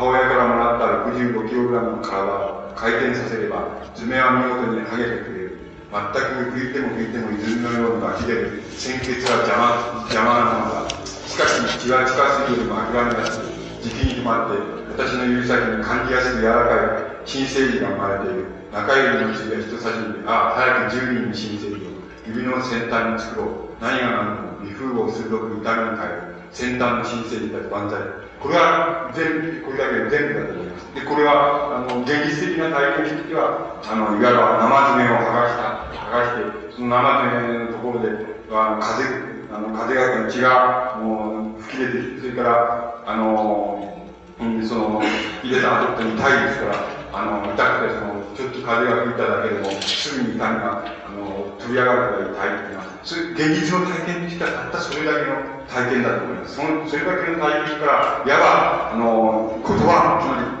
言葉、言葉っていう思想で作り上げてしまった詩でそれだから、それを、つまりどういう作り上げかといえば、意識的にあの、爪の片っぽをその、マニキでこう止めといて、それで体をぐいとその、まあ、回したら、あの、一回で来た君が、ペロッと、あの、結構かけてしまったっていうような、そういう、あの、作り変えた世界に、言葉で作り変えた世界に、現実の体験を直してしまっているわけです。で、そういうふうに、あの、直してしまって、次々にそういうふうにやって、あの、爪を剥がしていた。そうすると、あの、爪、剥がされた爪の、爪の、あの、後から、なんか、あの、新しい、なんか、その新製品であるとか、新しい子供がみたいなっていうようなところに想像力を持っていくわけです。で、何を一体表現しているのか、何も表現してないって言えば、何も表現してないんです。ただ、言葉っていうものを思想っていうふうに考える限り、考えますと、言葉でもって現実の体験からある一つの世界を作り上げてしまっているわけです。で、あの作り上げられた世界を、あの作り上げられた世界の中に、この詩人っていうのは、あの、詩人っていうものの内面っていうのは、精神っていうものがあるっていうふうに考えると、あの、もちろん、あの、はぐらかされてしまうわけです。何もないじゃないですかっていうことじゃない。ところが、あの、あのこういうふうに作って、言葉で作ってしまった。世界っていうのはそういう世界っていうのは、ものを、えー、もので、ものを表現したときにね、その表現したときに、表現し、えー、する瞬間って言いますか、表現すると同時にね、表現されないところに、この詩人っていうのはね、自分のあの精神っていうのを次々に移していってんだっていうふうに理解されるとね、あの、この詩人詩の中に、この詩の内、あの、内面の世界っていうのが、あの、あるっていうことがわかります。この表現自体の中に、この詩人の内面の世界を見つけようと思っても、見つからないと思います。何もない、あの、言葉だけが、あるいは言葉の作り方、作り方のうまさっていうのは、作り上げた世界のうまさ、あの、目新しさっていうのだけがあるっていうふうに思われて、何の意味もないというふうになりますけども、しかし、あの、そこういう表現を次々にやっていく、その瞬間にもあの表現されないところに自分は、あの、何ですか、身を避けてしまっている。つまり、自分は自分の精神をあの表現した瞬間に言葉以外のところに自分の精神を次々に寄せていってしまっている。で、この表現が終わった時に、あもう完全に自分が、あの、何ですか、この言葉を表現したがために、あの、片隅にあの寄せられた、あの、そういう世界に自分は完全にいるっていうふうにあのそういうふうに理解しますと、あの、この詩人の、あの、内面性っていうようなものがどこにあるかっていうのは理解できるんではないかっていうのは、これも、こういうことも、あの、そんなに、あの、つまり、あの、情景美術みたいなものに、あの、えその、こう、堪能な皆さんのもので、そんなに不可思議なあの世界では本当はないんです。ただ、それが言葉でよってなされる必然性っていうようなものが、あの非常に手厳しいっていうことなんです。手厳しいっていうことが言えるわけなので、あのそれ以外ではそんなに、あの、つまり造形美術から類推すると、そんなに不可思議なもので、もう分かりにくいものもないということが、あの、分かります。で、もう一つ分類に入っているのは、あの、故意に、つまり意識的に不協和あるいは不協和っていう作るなんです。で、これは、現実にそういうことがあるかないか、現実にあったかないか、それが、いわば、継承として成立するか、イメージとして成立するかどうかっていうのは、どうでもいいわけです。実際問題ってどうでもなくて、あの、言葉が、ただ、一種の不協和、あるいは不調和っていうものを、あの、呼び起こすことができるならば、あるいは呼び起こす言葉っていうものを集めることができるならば、それは、それでいいっていう、それが死だっていうことになると、これは、あの、えー、吉岡のの僧侶ですけど、4人の僧侶、井戸の周りに鏡、洗濯物がヤギの人の洗いきれぬ月経体、3人がかりに絞り出す、気球の大きさのシーツ、死んだ一人が担いで干しに行く、雨の中の塔の上で、あの、何、何を感じるかって言ったらば、意識の不協和、あの、えその精神の不協和か、言葉の不協和か、あの、言葉から来る不協和か、そのどちらかだと思います。その、で、確かに不協和を感じさせればいいので、つまり感じさせればいいので、その不協和のところに多分、あの、この人の、あの、一番、あの、精神性が、つまり内面性が引っかかっているところは、あの、こだわっているところがあると思います。あると思います。それが、あの、言葉の不協和ないしは、あの、言葉の流れの不協和の中に感じることができれば、それが多分この精神、あの、主人のあの精神の所在だ、つまり、あるところだっていうふうに言うことがで。吉岡さんという人も、いや、いつでもそうです。あの、言葉の不協和っていうのは、最近の綺麗、最近の綺麗な世界に、あの、近づいてきました。年、お年を取られたせいだと思います、あの、来ましたけれども、でもそれでも、あの、不協和っていうのは、あの、吉岡、不協和の中にあの、政治にこだわりがわかる。つまりこの人の思想がわかるっていうようなことが、えっ、と、吉岡さんのあの詩の特徴だっていうのがあります。で、あの、同じような例なんですけど、尖った背びれがシーツをさあなたの風の深みを探している指、花心に潜むオスに卵を産みつける卵たち、うつ伏せになると鼻の下で熱く膨らむ、え、砂流、我がまま我が卵たちが食い込んでいる。結局何を言ってるのかって言ったら、ただ、不協和を言ってるんです。で、不協和を言ってるけれども、あの、漠然とした、あの、継承っていうのは、わからないことはありませんが、あの、これは性的なものだと思います。セックスのものだと思いますけど、そこで不協和をあの喚起してると思います。それで、そこを、不協和なところに、多分あの、この、あの、菅谷さんのあの、政治がこだわっているところがあると思います。それが、それが示されれば、あるいは、あの、喚起させられれば、それで、あの、なんて言いますか、この詩の意味は、あの、完結するということになります。これ、もう少しやや長めに、あれ、引用しますと、これ、天沢大臣の燃え口道具の始める、このところですけども、半身首らいを首にかけ、あと半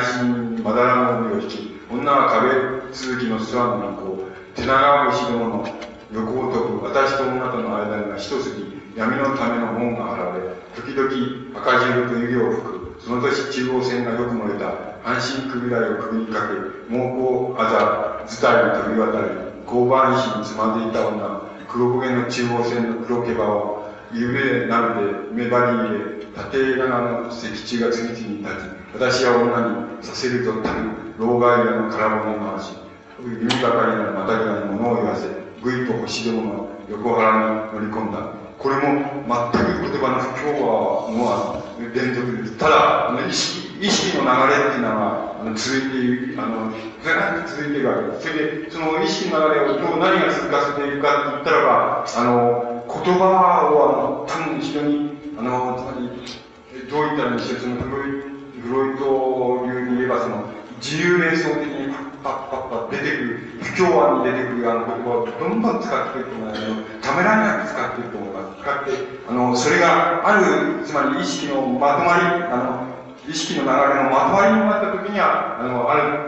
あの、こう、なんて言いますか、組み立てがパラレルにここで区切られるっていうのは、そういう、あの、あるまとまりになった時は区切るけど、そうでない時には、もう自由連想と同じように、不協和、不協和な言葉っていうのを選んで、どんどんどんどん、続けていくと思います。あの、むやみやたらに続けていくと思います。だから、あの、一種の流れっていうようなものがあります。それから、その流れを、あの、なんて言いますか、司っているその不協和っていうようなものがあります。それで、不協和を中にまた、またほんの少しだけ、あの、ほんの少しだけ、あの、意志の、えっ、と、意味性があります。あの、意志の分かりやすい意味性のパターンがあります。その分かりやすい意味性のパターンは、そんなに新しいものじゃなくて、大抵では多分非常に古い、あの、つまり、あの、歌舞伎やなんかにもあるような、そういうパターンと同じパターンだと思います。同じパターンの古いパターンが、あるいは古い叙情っていうようなものが、あの時々その中から顔を出すっていうようなことになります。それが天沢大二郎、天沢さの木っていうのは、まあそういうところが特徴だっていうのが。つまり、あの、これで、あの、一通り、あの、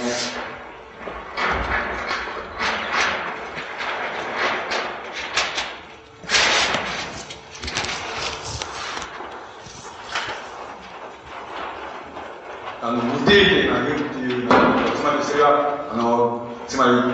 ー、現代史やその歌曲、あるいは、あの、歌詞っていうのの世界、大衆歌曲の世界っていうのを振り切って、それで、あの、独自に表現している、その、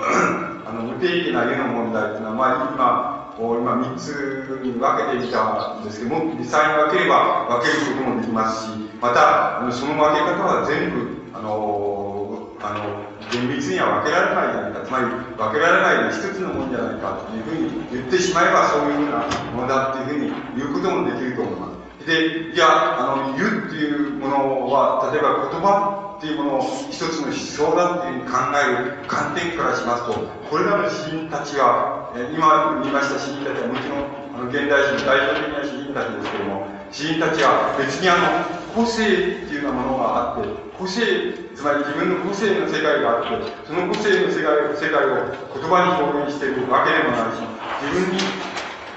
ある一つのまとまった思想があって、つまり、あの、言葉で言い表すことができる思想があって、それをここで詩に表現しているわけでもないわけ。つまり、そういうような表現、言い方をするならば、個性もなければ、あの、つまり思想もないっていうようなことになります。つまり、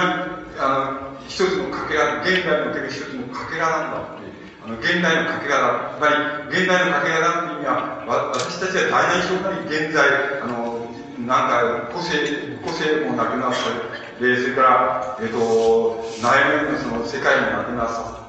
させられたような感じがして、で、一人のかけらとして社会にその存在させられてしまっているっていうようなことを誰でも感じる要素が自分の中にあると思いますけども、その要素っていうようなものを、いわば、あの、自分のものとして拡大して、あの、それを詩に取り出していくんだというふうに考えれば、あの、非常にわかりやすい。全体としてこれらの詩人たちの思想っていうのは、わかりやすいと思います。つまり、決して自分の個性を理解していくとか、自分の内面の世界を、こうなんだ、それを理解していくっていうようなことを少しも主張していないじゃないです。また、自分の、あの、余剰の世界のこの法図もないそのは、何て言いますか、あの、こう、広がっている漁業の世界、情緒の世界というものを、あの、人に示そうとしているわけでもないと思います。あるいは表現しようとしていることもないと思います。自分がかけ、自分が自分として存在しようとしたときに、自分はかけらとしてしか存在できない。それから自分は一つの言葉の任意性に表されるように、自分は一種の任意性としてしか自分の行動っていうようなものを行為っていうようなものを規定できない。つまり、あのー、任意のものとして、あのー、こう、つまり意味ある行動、意味ある行動、あるいは意義ある行動っていうのはものを持続することはできない。で、ただ、あの、もう、もう任意に行動する。ある時にこういう行動し、ある時にこういう行動するつまりその中に脈絡があるかないか、自分でもわからない。そういうような行動しかできないっていうようなところに、あの、自分が存在してしまっている。そういう、そういうことを自分が身をもって象徴しているっていうことをあの言いたいんだろうと思います。つまり、それが、あの、これらの詩人たちの、あの、本当に、あの、言いたいところなんだろうと思います。で、それは、あの、なんて言いますか、あの、それはある意味で、万人、どんな人たちの、心の中にも、あるいは心の中にも、それはあり得る、その現在的存在の仕方なんです。そのことをいわば、あの、一つの大きな、あの、強調した世界で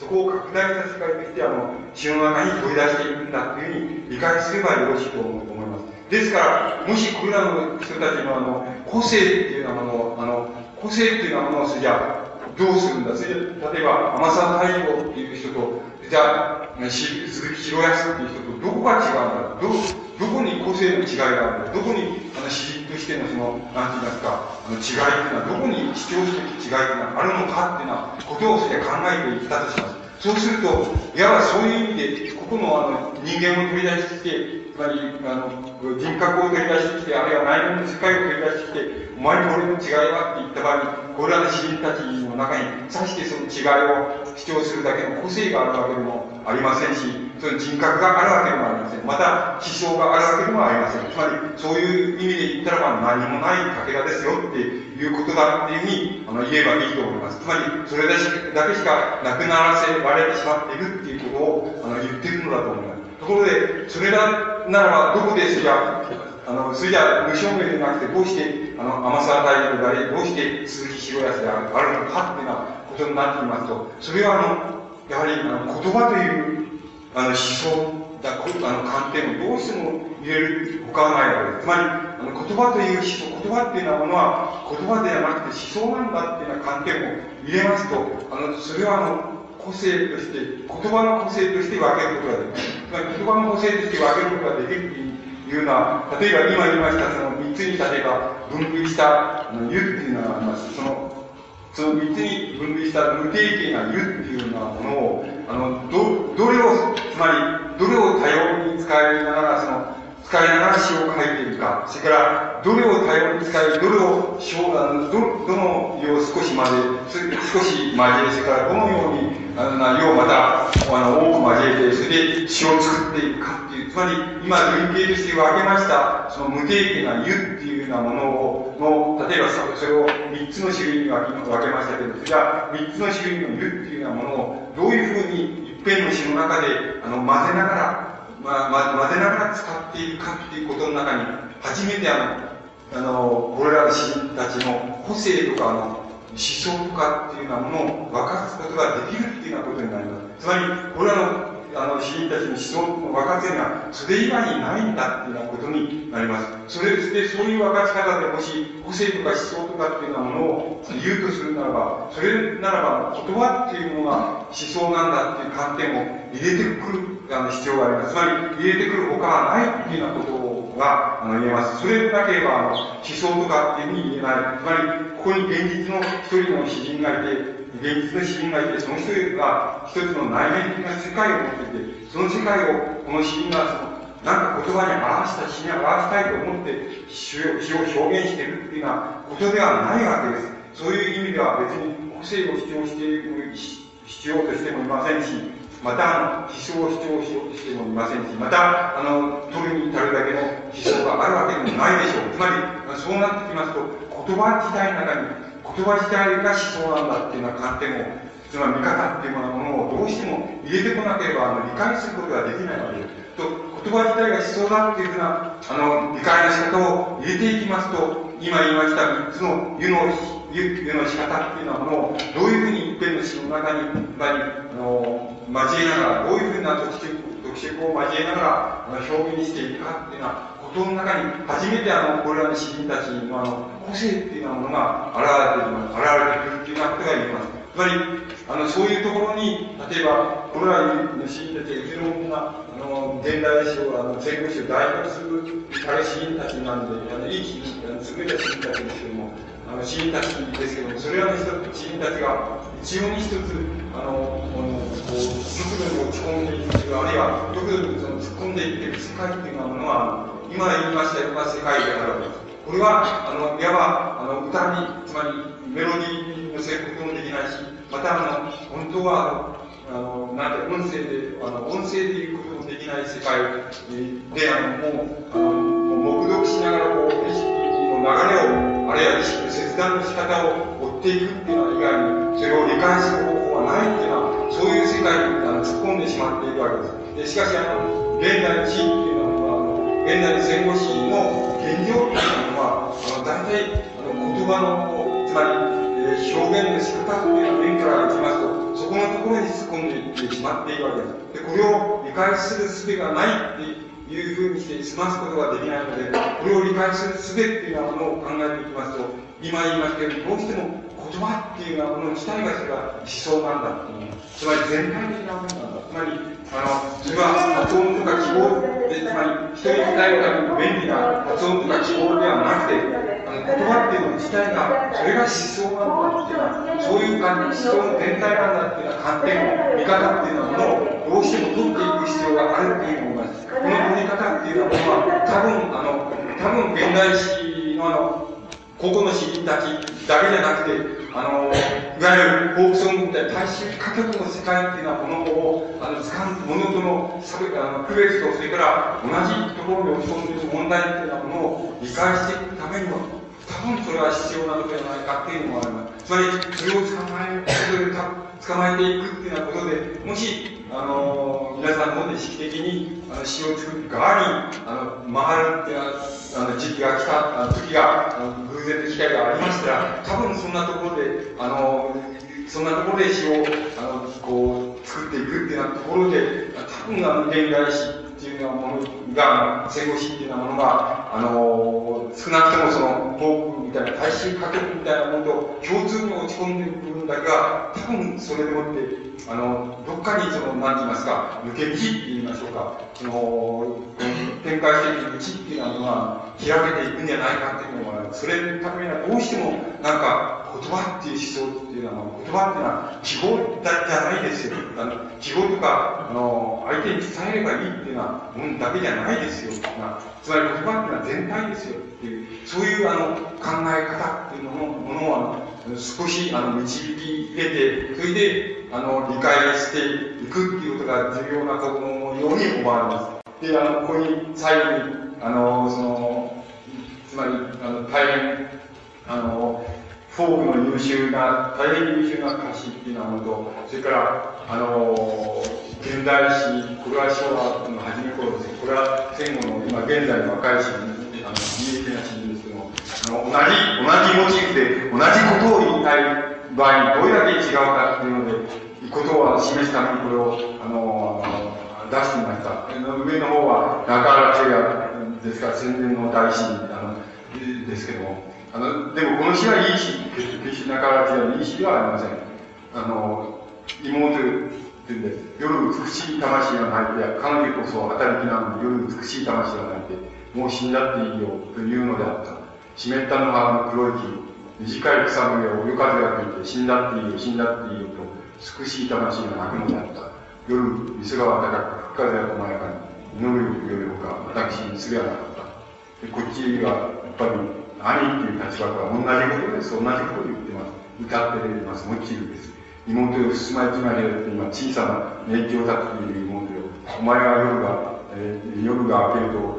えー、雪のような花嫁衣装を着るのか。妹よ、お前は器量が悪いのだから、俺は随分心配していたんだ。妹よ、土がしに母がしに。お前は一人、お前一人だけが心の気がかり。明朝お前が出ていく前に、あの味噌汁の作り方を書いていて、妹はあいつはとてもいいやつだから、どんなことがあっても我慢しなさい。そして、どうしてもどうしてもどうしてもダメだったら、帰っておるように妹よ。同じモチーフで同じことを言いたいわけです。それで、これだけ違うです、でどちらがいいとは言いません。この、なかなか違うのこの詩は決していい詩ではありません。ですから、どちらがいいとも言えません。これは、あの、フォークの歌詞としてはいい詩、あの、いい歌詞です。あの、採用っていうのが歌詞です。で、この人は、下上って人は、これ歌は南こうせつを歌ってると思うんですけど、あの、この下上って人は、大変よく考えた、考えている、あの、歌詞を意識的に作っている人です。あの、あの、フォークが意識的に作っている人だってわかる。で、これは、あの、いい歌詞です。あの、でも、あの、歌い方が違うでしょう。つまり、こっちでは、なんか、もう象徴的に言っちゃってるわけです。で、こっちでは、もう、あの、具体的に言ってる、具象的に言ってるわけです。あの、具象的に一つ一つ言ってます、具体的に。で、あの、こっちは象徴的に、あの、同じことに、同じ文字、同じ感情を言ってます。もう言っちゃってるわけです。そういう言い方が違います。それから、なぜこれ、こういうのはいいか、いいことの一つの証拠としてはね、妹よ、お前は器量が悪いんだからってのあるでしょ。で、俺は随分心配してたんだってのあるですよ。つまり、大衆歌曲の中にこういう、こういう感性とかの表現の仕方が出てくるって非常に、あの、非常に、あの、いい、いいって言いますか、重要なことなんで、つまり、大衆歌曲に出てくる女っていうのは、いつも目鼻をパッチリしてても、あの、色々で美人で、それで、あの、メソッドになりたいあの、しぼんだり決まってるわけですね。そういう、あの、そういう世界をとにかく、あの、とにかく破ってるんです。破ってることはできてる。それから、非常に具体的に、あの、具体的な観点で。決してそんなに、あの、なんて言いますか、あの、そんなに、あの、俗っぽい感性ではありません。あの、書き方は俗っぽいですけどね、あの、いくらでももっとまく書けると思います。よく書けると思いますけど、しかし、ここに含まれているモチーフはね、あの、ある、ある普遍性があります。これは、あの、この、まあ、中原中也が同じモチーフを歌っていることもわかりますように、あの、誰にでもある、つまり、あの、誰にも普遍的にある、あるモチーフなんです。それは、あの、兄兄弟なら兄弟、あるいは親とかそういうものが感じるある普遍的な感性、感があります。それを、両方でも表現しているんで、あの、そういう意味で大変、あの、いいものだと思います。からこっちの方は、あの、サッカーのことを歌って、やっぱり同じモチーフなんです。あの、どっかこの坂を、坂を歩いてるとか、坂を見てるとか、そこの坂でこう自分の、なんか、これからの生き方のその分岐点みたいなものとして感じてる、そういう感じ方っていうのは、ものを示しているわけです。で、あの上は、あの、若い、あの、優秀な市民ですけど、こう、吹き上げ方っていうのだと思いますけど、引き上げ方を下っていく反省の眺めも名を変えて、据えたくす、くす腹に打ち寄せている。耳を乱してなびきされ、錆びた風のたてがみ、峠は二つ、坂の間は二つ、眼下のくぼ地は暗い一条、けれどどんな胸つき八丁で呼ばれているのか、わからないこの夢うつつの肉体は、黎明、私の肺は小さい、木陰の切り株に虚しく出して、くらむほど、支援と入れた一息よりも、吹き上げ高を下っていく、勾配に足を遊ばせ、浅い気流に息詰めながら、吹き上げ高を下っていく、何も知らず、つまり、あの、峠のところで、まあ、見渡せるところでしゃがみ込みながら、なんか自分に憂鬱なことがあって、これからも、なんか生きていく場合の岐路っていうのがあって、そこ、そういうところを、あの、モチーフになっています。これも同じようなことだと思います。あの、無縁だと。母がまだ若い頃、僕の手を引いて、この坂を登るたびに、いつもため息をついた。ため息つけばそれで済む。えーえー、後ろだけは見ちゃダメだと笑ってた。白い手はとても柔らかだった。運がいいとか悪いとか、人々は時々口にするけど、そういうことって確かにあるし、あなたを見ていてそう思う。忍ぶ忍ばず面だから、ささやかな僕の母の人生、噛みしめるような、あ、そう、あの、噛み締めるような、それでささやかな母に、無縁だからっていうのは、えっと、本、あの、本、本っていうか、湯島のことは、あの、上野に忍ばずのみたいなところ、ですけど、あの、これもやはり、あの、母親と一緒になんか知らないけど、あの、生活、つまり生き方の岐路っていうのに立っていあの、立った時立って、その坂を下っていくっていうようなところで、をモチーフにした、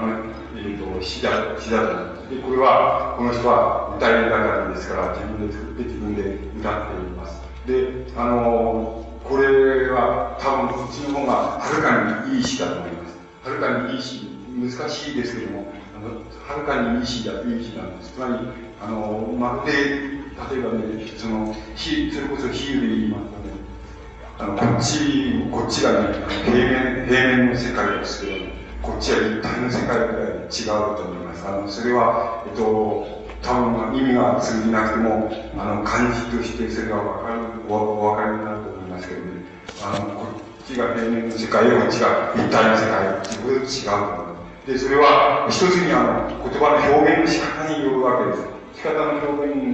表現の仕方によりますけれども、証言の仕方っていうのを、あの、問題にしなくてもね、モチーフを、あの、モチーフの取り出し方っていうようなところでね、うんと変わっていく、こっちの方が膨大な、膨大にあの、広がっていく、つまり、広がっていく世界っていうようなものを、あの、広がるっていうのは、読む人人に広がりを与える世界っていうものを、あの、表現していると思います。こちらは言葉だけ、その通りです。その通りで、それ以外のものではないです。ということです。で、しかし、あの、ここで表現されているモチーフは決して、あの、決してあの、低いものではないです。あの、低い、あの、低級なものではないですと。あの、このモチーフはそれなりに、あの、ある高さを持って、まあ、これちっとも変わらない、あの、ちっとも変わらない高さを持って。質的に同じだと思います。だけれども、あの、表現としては、こっちを似たようすれば、こっちは平面以外違うと思います。で、あの、これは宣伝の詩人でしょうし、こっちは詩人、宣伝の現代詩、こっちは戦後のあの、現代して、それで、その、なんか、違い、両方の違いの違い方っていうのも、あの戦前と戦後では、あの、随分違い方も、なんていうんですか、質っていうのも、また、あの違ってきているっていうようなことが、あの、わかると思います。で、あの、これらは、えっ、と、えっ、と、その、つまり、戦後、戦後史って言いますか、現代史っていうようなものを、この言葉っていうような面から取り上げて、あの、え、ー、と、おしゃべりしてきたわけですけども、あの、その場合に、あの、言葉の面からおしゃべりするっていう、あの、必然性っていうのは、あの、どこにあるかと言いますと、その、今申しましたように、あの、現代史のある世界っていうようなものはね、あの、言葉っていうものを思想だ、つまり思想的全体だっていうような、なあの、観点を、見方っていうものを導入しなければあの、理解できないっていうようなところに、あの、現在の、現在と今というものを突っ込んでしまった、そういうものを理解しようとするとき、あるいは解釈しようとするとき、あるいは、あの、使おうとするとき、どうしても言葉という思想っていうものを、の、導かざるを得ないようなことがあって、まあ、言葉っていうような面からお話した。もう一つ、それに、あの、そういうことには、効用があるとすれば、それは、言葉という面ということから扱うことによって、現在のところ、まだ現実的にも、それから実際的にも、その、個々の詩人の中でも、その分離してしか存在していない、その、いわゆる大衆歌曲の世界っていうの、それと、あの、現代史と言われている世界、そして、あの、どちらかに親しんでいる人はどちらかを全然知らないでしょうし、あの、当事者同士が、あの、お互いに馬鹿にし合ってるっていうようなことしか、あの、その、風にしかなっていない、そういう世界っていうようなものを共通に、統一に、共通に、あの、掴み得る、あの、見方っていうようなものがあるとすれば、それはやはり、言葉っていうようなものを一つの思想だっていうふうに見ることによって、それが、あの、時代的によっている、あの、世界っていうようなものを、時代的によっている課題っていうようなものを、同時に見えてくるっていうような効用が、同時に伴うと思います。あの、えー、決して難しい話、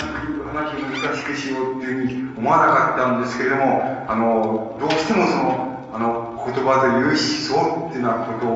との観点っていうようなものを、どうしてもその、あの、詩の理解の中にその、えー、入れてみたかったって入れてみたかって、入れてなんか言ってみたかったっていうことと、あの、そのことから、あの、えっ、ー、と、どういうような、なんて言いますか、具体的な、あの、行動って言いますかね、その、ことが出て。くるかって。いうようなことの表しを、まあ、お話にして。みたわけです。これでお話しいたします。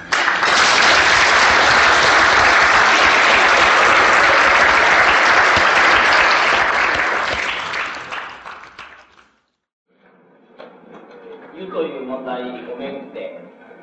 現代史と大衆歌謡を見事に切って。られる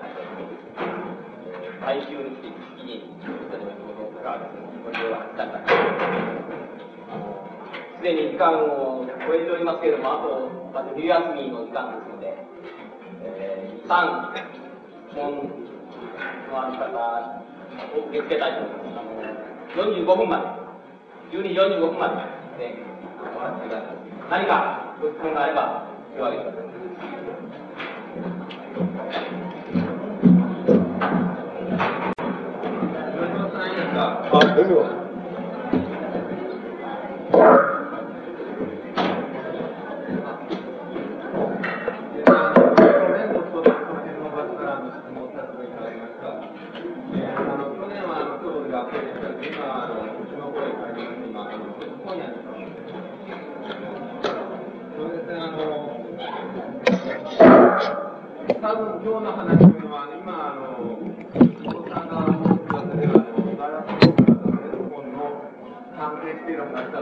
けれども、まあ、言理論ではそのをあの初め聞いたときにですね、あのおそらくあの大河震災やなんかあたりまでには出されたあの一応吉本さんからの勝負があると思いますけれども、それ以降の資金たちについてあの触れられるんじゃないかという、そういう期待があったんですけれども、なんかちょっとそういうこととは違ったなという気が今日の講演からあの感想としてあって、それであの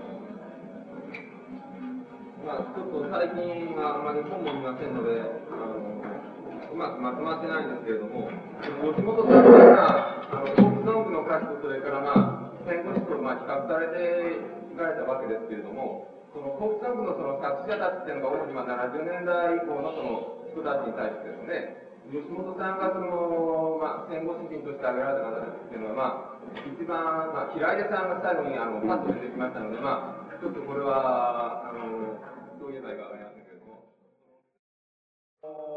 つまり、言葉の決まりってのあるでしょ文法とか、その、まあ、一番あるのは文法みたいなものですけど、文法的な決まりみたいなのがあるんですけど、その決まりに対して、あの、いつでも表現がね、意義を申し立てるっていうことで、あの、していけっていうことで、つまり、否定的に評価する、あの、過小評価するか否定的に評価するっていう意味は少しも含んでいないから、そういう意味じゃない。それから、あの、うん、あのね、えっ、と、こうじゃないですか、その、平出隆とね、とか、荒川洋二とかをね、で、洋二とかを、例えば、その天沢太陽とかの菅谷さんとか、そういう人たちと違うとかね、いいとか、違うとか違わないとかっていう次元で論じてもつまんないんじゃないですかつまり、あの、そんなことはどうでもいいっていうことじゃないでしょうかあの、つまり、問題なのは、その、あの、言葉っていうものをね、あの、うん、言葉っていうことが思想なんだ。言葉っていうのは思想なんだよ。あの、言葉が思想を表すっていうんじゃなくて、言葉ということが思想なんだよっていうことでね、あの、くくるっていうことが重要なんで、その中で、つまり、あの、対して、荒川洋二と平井隆とかとどう違うかとかね、えっ、ー、と、鈴木ベアスと、えっ、ー、と、天沢太陽とどう違うかなんていうのはね、大体つまんないことじゃないんでしょうか。つまり、あの、問題にしてもつまんないし、まして、どっちの方がいいとか好きだとか言っても、それもつまんないような気がするんです。僕は、そういうこと、そういうのはつまんないな、つまり、つまんないし、あの連中だって、その、別に、あれでしょう、自分を、その、大詩人と思われたら恥ずかしいでしょう。つまり、あの、恥ずかしいわけでしょう。つまり、そういうふうに大詩人とか個性的な詩人なんていうふうに言われたくなくて詩を書いてるわけだからね。あのそんなことを、あの、区別しても、つまり、しょうがないんじゃないですか。つまり、あの、そんな、つまり、そういうふうには、そういうふうに評価されたくないっていうことが、あの、そういう評価を拒否するんだっていうことが、つまり、詩人として、例えばその、天沢君なら天沢君のその、存在理由なんでしょうしね。また、存在モチーフなんでしょうし、それは若い人たちだって大しさして変わりないんじゃないかなっていうふうに思うんです。それで、だから僕はそんなに、あれはないんじゃないかな、その区別するってしたりね、どっちがいいかって言ったってしょうがないんじゃないですかねっていう気がするんですけどね。どっちが良いとか、そういうことじゃなくてですね、うん、あのー、まあ、まあ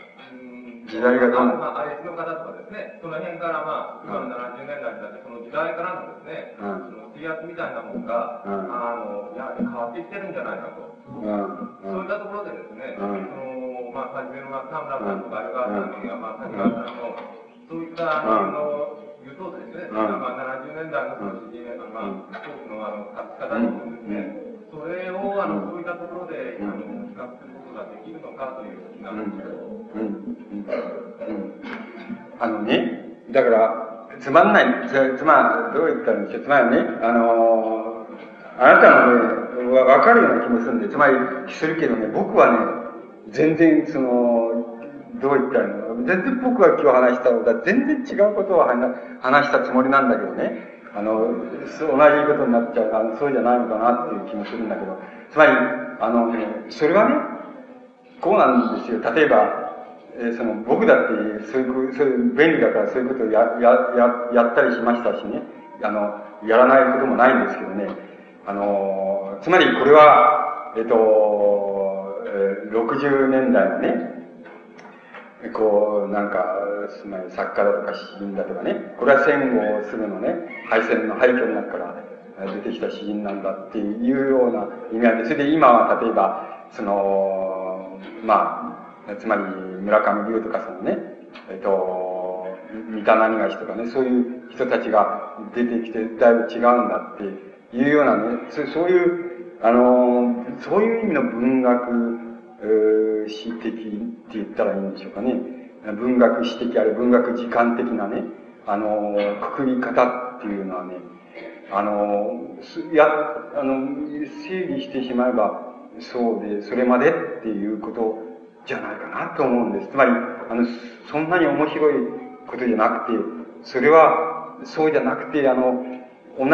どう言ったらいいんでしょうね。僕が今日、あの、出したかった観点は、同じ言葉っていう思想の、っていう、あの、視点をね、入れていった場合ね、それらがみんな、その歴史的にこれは戦後すぐこうだったって、これは、これは今の、その若い人たちで僕って何っていうのは調子の人たちなんだっていうようなことを言いたいんじゃなくて、それらは言葉っていう思想っていうような観点を、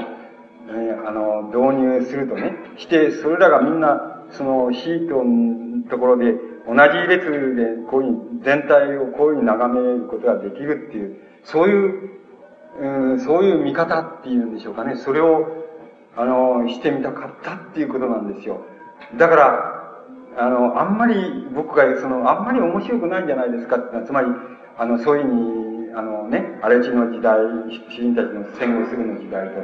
また60年代の時代と、今の時代と、70年代の時代と、それから今の時代とまた違うっていうのは、意味合いの違いっていうようなものをね、あの、うん、言ってもね、あの、あんまり面白くないんじゃないかなっていうのが僕の、この観点なんですけどね、見方なんですけどね。だからそれ言葉っていうことなんです。言葉っていう、言葉っていう思想っていうものを入れるとね、入れてみていくとね、それが丸ごとつかめるっていうね、その時代のこういう時間の順序でじゃなくて、丸ごとそういう言葉っていう思想の上にね、丸ごとつかめるっていう、そういうつかみ方っていうのが何を、何をね、どういう、なんて言いますかね、どういう、あの、あの、なんて言いますか、あの、こう、光っていうようなものを入れられるか、あるいは入れられないかっていうことがね、重要なんだというふうに思うんですよ。だからあなたのおっしゃるような、っていうのは、つまり、やってしまえばつまんないんじゃないですか？つまり、やってしまえばそれまでっていうことでつまんないんじゃないでしょうか？だから、あんまり意味がないんじゃないでしょうかね。あの、わかるような気もしますけどね。うん、でもね。他の方、他の方ね、うん、簡潔願います。いかがですか、うん。うん、うん。うん。うん、うん。うん。いや、あの、言葉って思想、言葉はね、っていうのは思想だっていう。うん、それを入れる、入れろって、それは全部だっていうね、記号じゃないっていうことをね。うん、うん、うん、そうそうそうそう。ん。うん、うん。うん。うん。うん、うん、うん。うん。うん。増えてる。うん。うん。ああ、文学で言うと？うん。うん。うん。うん。うん。うん。うん。うん。うん。うん。増えてると。うん。うん。うん。うん。うん。うん。うん。うん。感覚で今楽しないん。ですうん。苦手ですよね。うん、苦手です。うん。うん、そうね。あんまり聞かないですね。あの、進んで、あの、行って聞くなんてことないですね。うん。でも、まあ、テレビで、こう、でも、あれすると聞きますけどね。うん。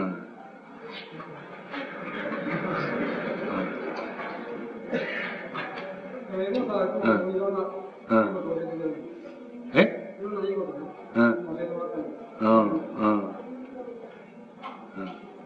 それで、だから感覚、感覚世界にね、あれする人が増えてきた。うん。それで、その増えてきたっていうことを、どうしろってわけうん。うん。それは、いいことが悪いことか？そうじゃない？どう聞きたいことは？それは、うん、ああ、なるほどね。うん。うん。うん。うん。うん。うん。いや、あのね。うん。あのね。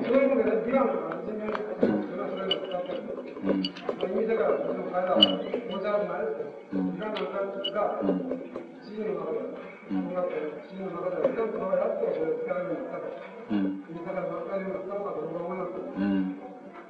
うん。両方楽しん。でいただきたいです。うん。さん。にも音楽を聴いてね、うん。演奏楽しん。でほしいと思う。うん。うん。それで音楽音楽世界の中でも、うん。今やってる仕事で発揮してほしい。うん。やっぱり言葉というのは全部、うん。指導もあるし、無理でもあるし、感覚もあるん。ですよ。うん、そうそう、そうそうだよ。うん。う。ん。うん。わかん。ないな。はい、もう一人、どなたか。はい。あの、それはあの、こうですか、うん。中学で、いろいろこう、時代っていうね、ギリギリの、まあ、感想というか、時代なん。か言ってるん。ですけど、そういうの、ギリギリの感想を読ん。でよくわかるん。で、もっとこう、なん。ていうか、時代に対する体系的な、ん著作っていう、んの本からお見つかったとがあうんるんですいろんな科学論、うん。そうですけど、そういうので、全員たちもちろん必要ですけども、体系的な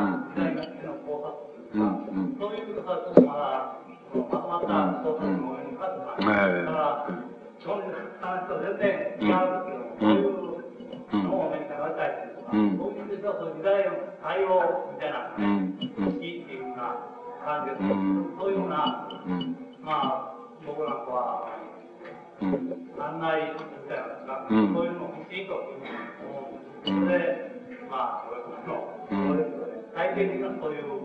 時代の考察っていうか、うん。さっきその、うん。はいねうん。いろん。な現状をね、見つけたら、うん。観察もできるし、体験もできるし、うん。少しでは体験もできるなっていうのを言ってましたよね。そういうその、体験に行くまでの、うん。こう案内というか、考察というか、そういうものの体系的なものが欲しいというふうに考える。それで、そういうのを使うができほしいというふうにうん思います。これは、どういうふうにうん。するかと思います。うん。あのー、自分でやっちゃえばいいじゃないですか。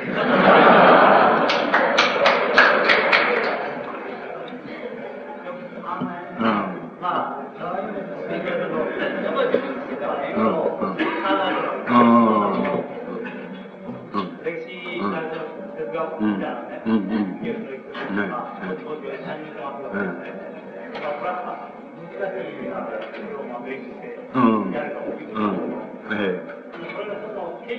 ね、え。えパリっていうん。ですか、ええそういうのがええ欲しいし、ゲスト3チームの選手にね、ええ例えばこういう件に対して、ええそのこの文学者の意見ええというようなええパーティーがあります。ええそういう気分だと。ええええうん。あのね、それ、そういうことだったらね、僕は、まだ、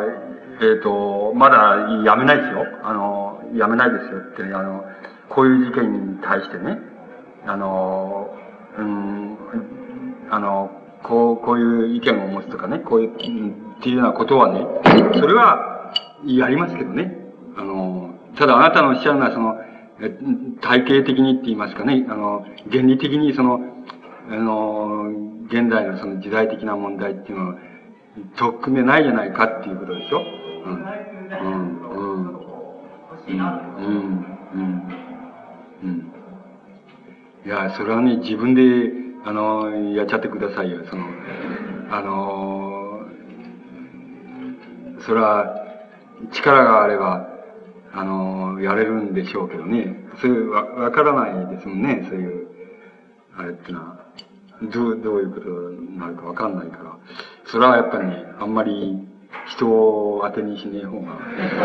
いいいいんじゃないかな。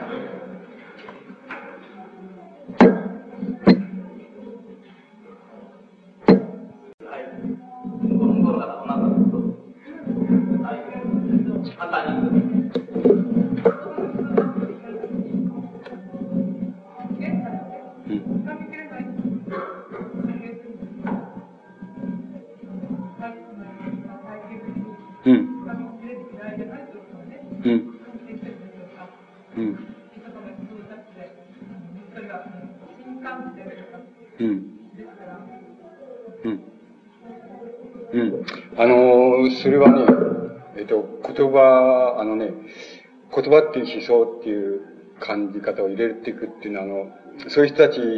そういう詩っていう、つまり、詩がその透明していって突っ込んでしまってる道って、あの、えー、方向の中にあの、その象徴されているのは、あの、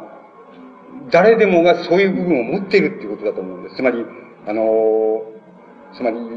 体系的なあれなんて持てないんだよっていうような部分をね、誰でもが部分をあの、あるいはそういう危惧っていう疑いとか、危惧、あの、不安とかをね、誰でもがどっかに持っている。そこのところを、あの、拡大し、あの、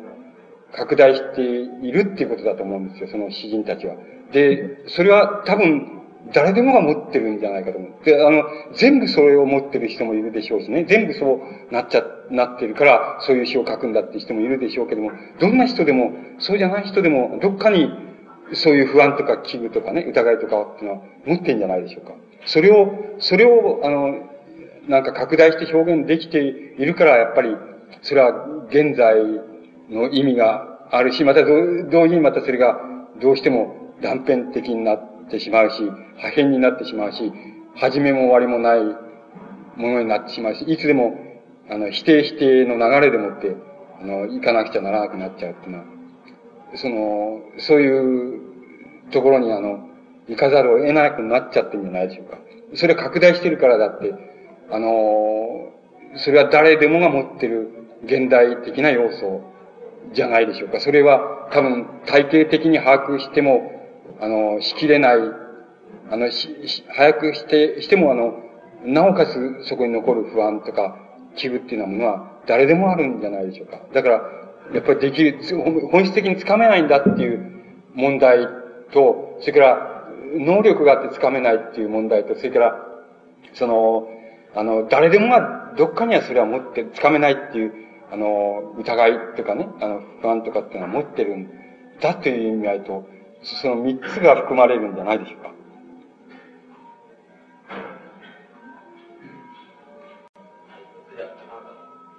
これで最後に。えっと、今日話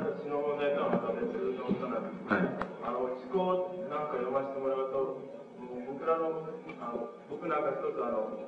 あの雑誌を編集してるわけですよね。そういう一つの編集活動っていった形の、まあ、現代的な状況っていう少し語ってもらったら。うん。あの、特にあの、思考なんかでは、ものすごくこう、思考するっていうのは音楽うん、で、僕らの原的にやってるところっていうのは、やはり、こうどんどんどんどんこう表現行為っていうのがなされなくなってきたというか、なんか、そういう表現っていうのが出てこなくなってるっていうのを、現実的な感覚で使うわけです。あ、その辺に少し。うん、そこは僕、ちょっとわかんないところですね。あの、そういう、そういう意味の兆候っていうのは僕には感じられないんですけどね。あの、表現、表現的な意欲だけじゃなくて意志もないし、また無意識、無意識なあれもないっていうのは、ふうな兆候っていうのは僕には感じられないんですけどね。あの、感じられる、いや、その、あの、原則は簡単な、えっと、やってる原則、一番きついのは要するに経済的なことですよね。あの、それはもう、経済的にはもう破滅的ですよね。あの、破壊、あの、そういう、えー、自主的に営まれ営まれる雑誌っていうのの継続っていうのはもうほとんど殲滅的な打撃ですよね。あの、それが主として、あの、郵送料の効果性っていうことなんですけどね。それで、そうなってるっていう。で、それが、あの、本当は、それは非常にきついことだから持続はほとんど不可能に近いっていうほどきつい。で、かろうじて、あの、僕らが、かろうじて成り立たせて、いつダメになるかわかりませんけど、成り立たせてるのは、原則は非常に簡単なことです。えっ、と、えっ、と、広告しない、宣伝しない。えっ、と、広告しない、宣伝しない。それから、うん、うん、その人にとっての、うん、最も重要な原稿しか書かない。そこでは書かないっていうこと。それから、あの、直接、直接予約読書をしたいとする。で、で、店頭を売るのは自由である。の読者ってのは、不定形の読者は自由であるっていう。それだけです。そそれで、しかし、きついからいつダメになるかわかんないですね。それから、えっ、ー、と、予約金っていうのは先まで食ってますね。ですから、あの、ここでやめたらネズミ講と同じで赤字が残るわけですよ。やめなきゃ、えー、存続してますよ。や、やめなきゃ、今のところ存続してます。つまり、やめなきゃ帳簿面は黒字になってるけど、やめた途端に赤字になります。つまり、その、予約行動者に、かえ、金を返さなければいけません。つまり、あの、ある時点で切れた場合、あの、やめた場合に、そうすると、あの、そういう、だから赤字ですね、潜在的な赤字ですけど、あの、えー、表面上は黒字で成り立って、原則は非常に簡単な、簡単なことを頑強に、あの、守ろうということだけですね。あの、絶対と、あの、せん、つまり取り上げられたら恥であるっていう感じで、宣伝し、絶対しないっていう。宣伝広告絶対しないっていう。あれですね。その、その代わり、直接読者に損する以外ないですから。そうしてる。それ、それらはしばしば、その密、密教的っていうふうに、あの、見られますけど、密教的ね、党派的って見られますけど、全然そんなの嘘ですよ。最も党派性がないです。あの、いろんな人が書いてるから、ない、ないですしね。密教性も最もないと思う、ないんですけどね。ただ、あの、重層性はあるんですよ。あの、現在の、つまり世界に対してね、あの、そういう言葉の世界に対して、ある、あの、違う層のところで存在して、存続しようとしてるっていうことはあるんです。それはちっと密教性じゃない、ないんです。あの、うんと公開的ですけどね。ただ、公開性の意味っていうのは違うと思う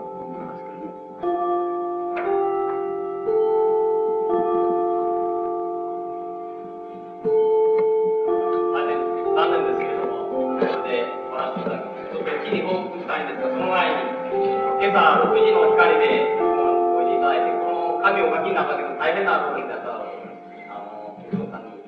感謝拍手をして。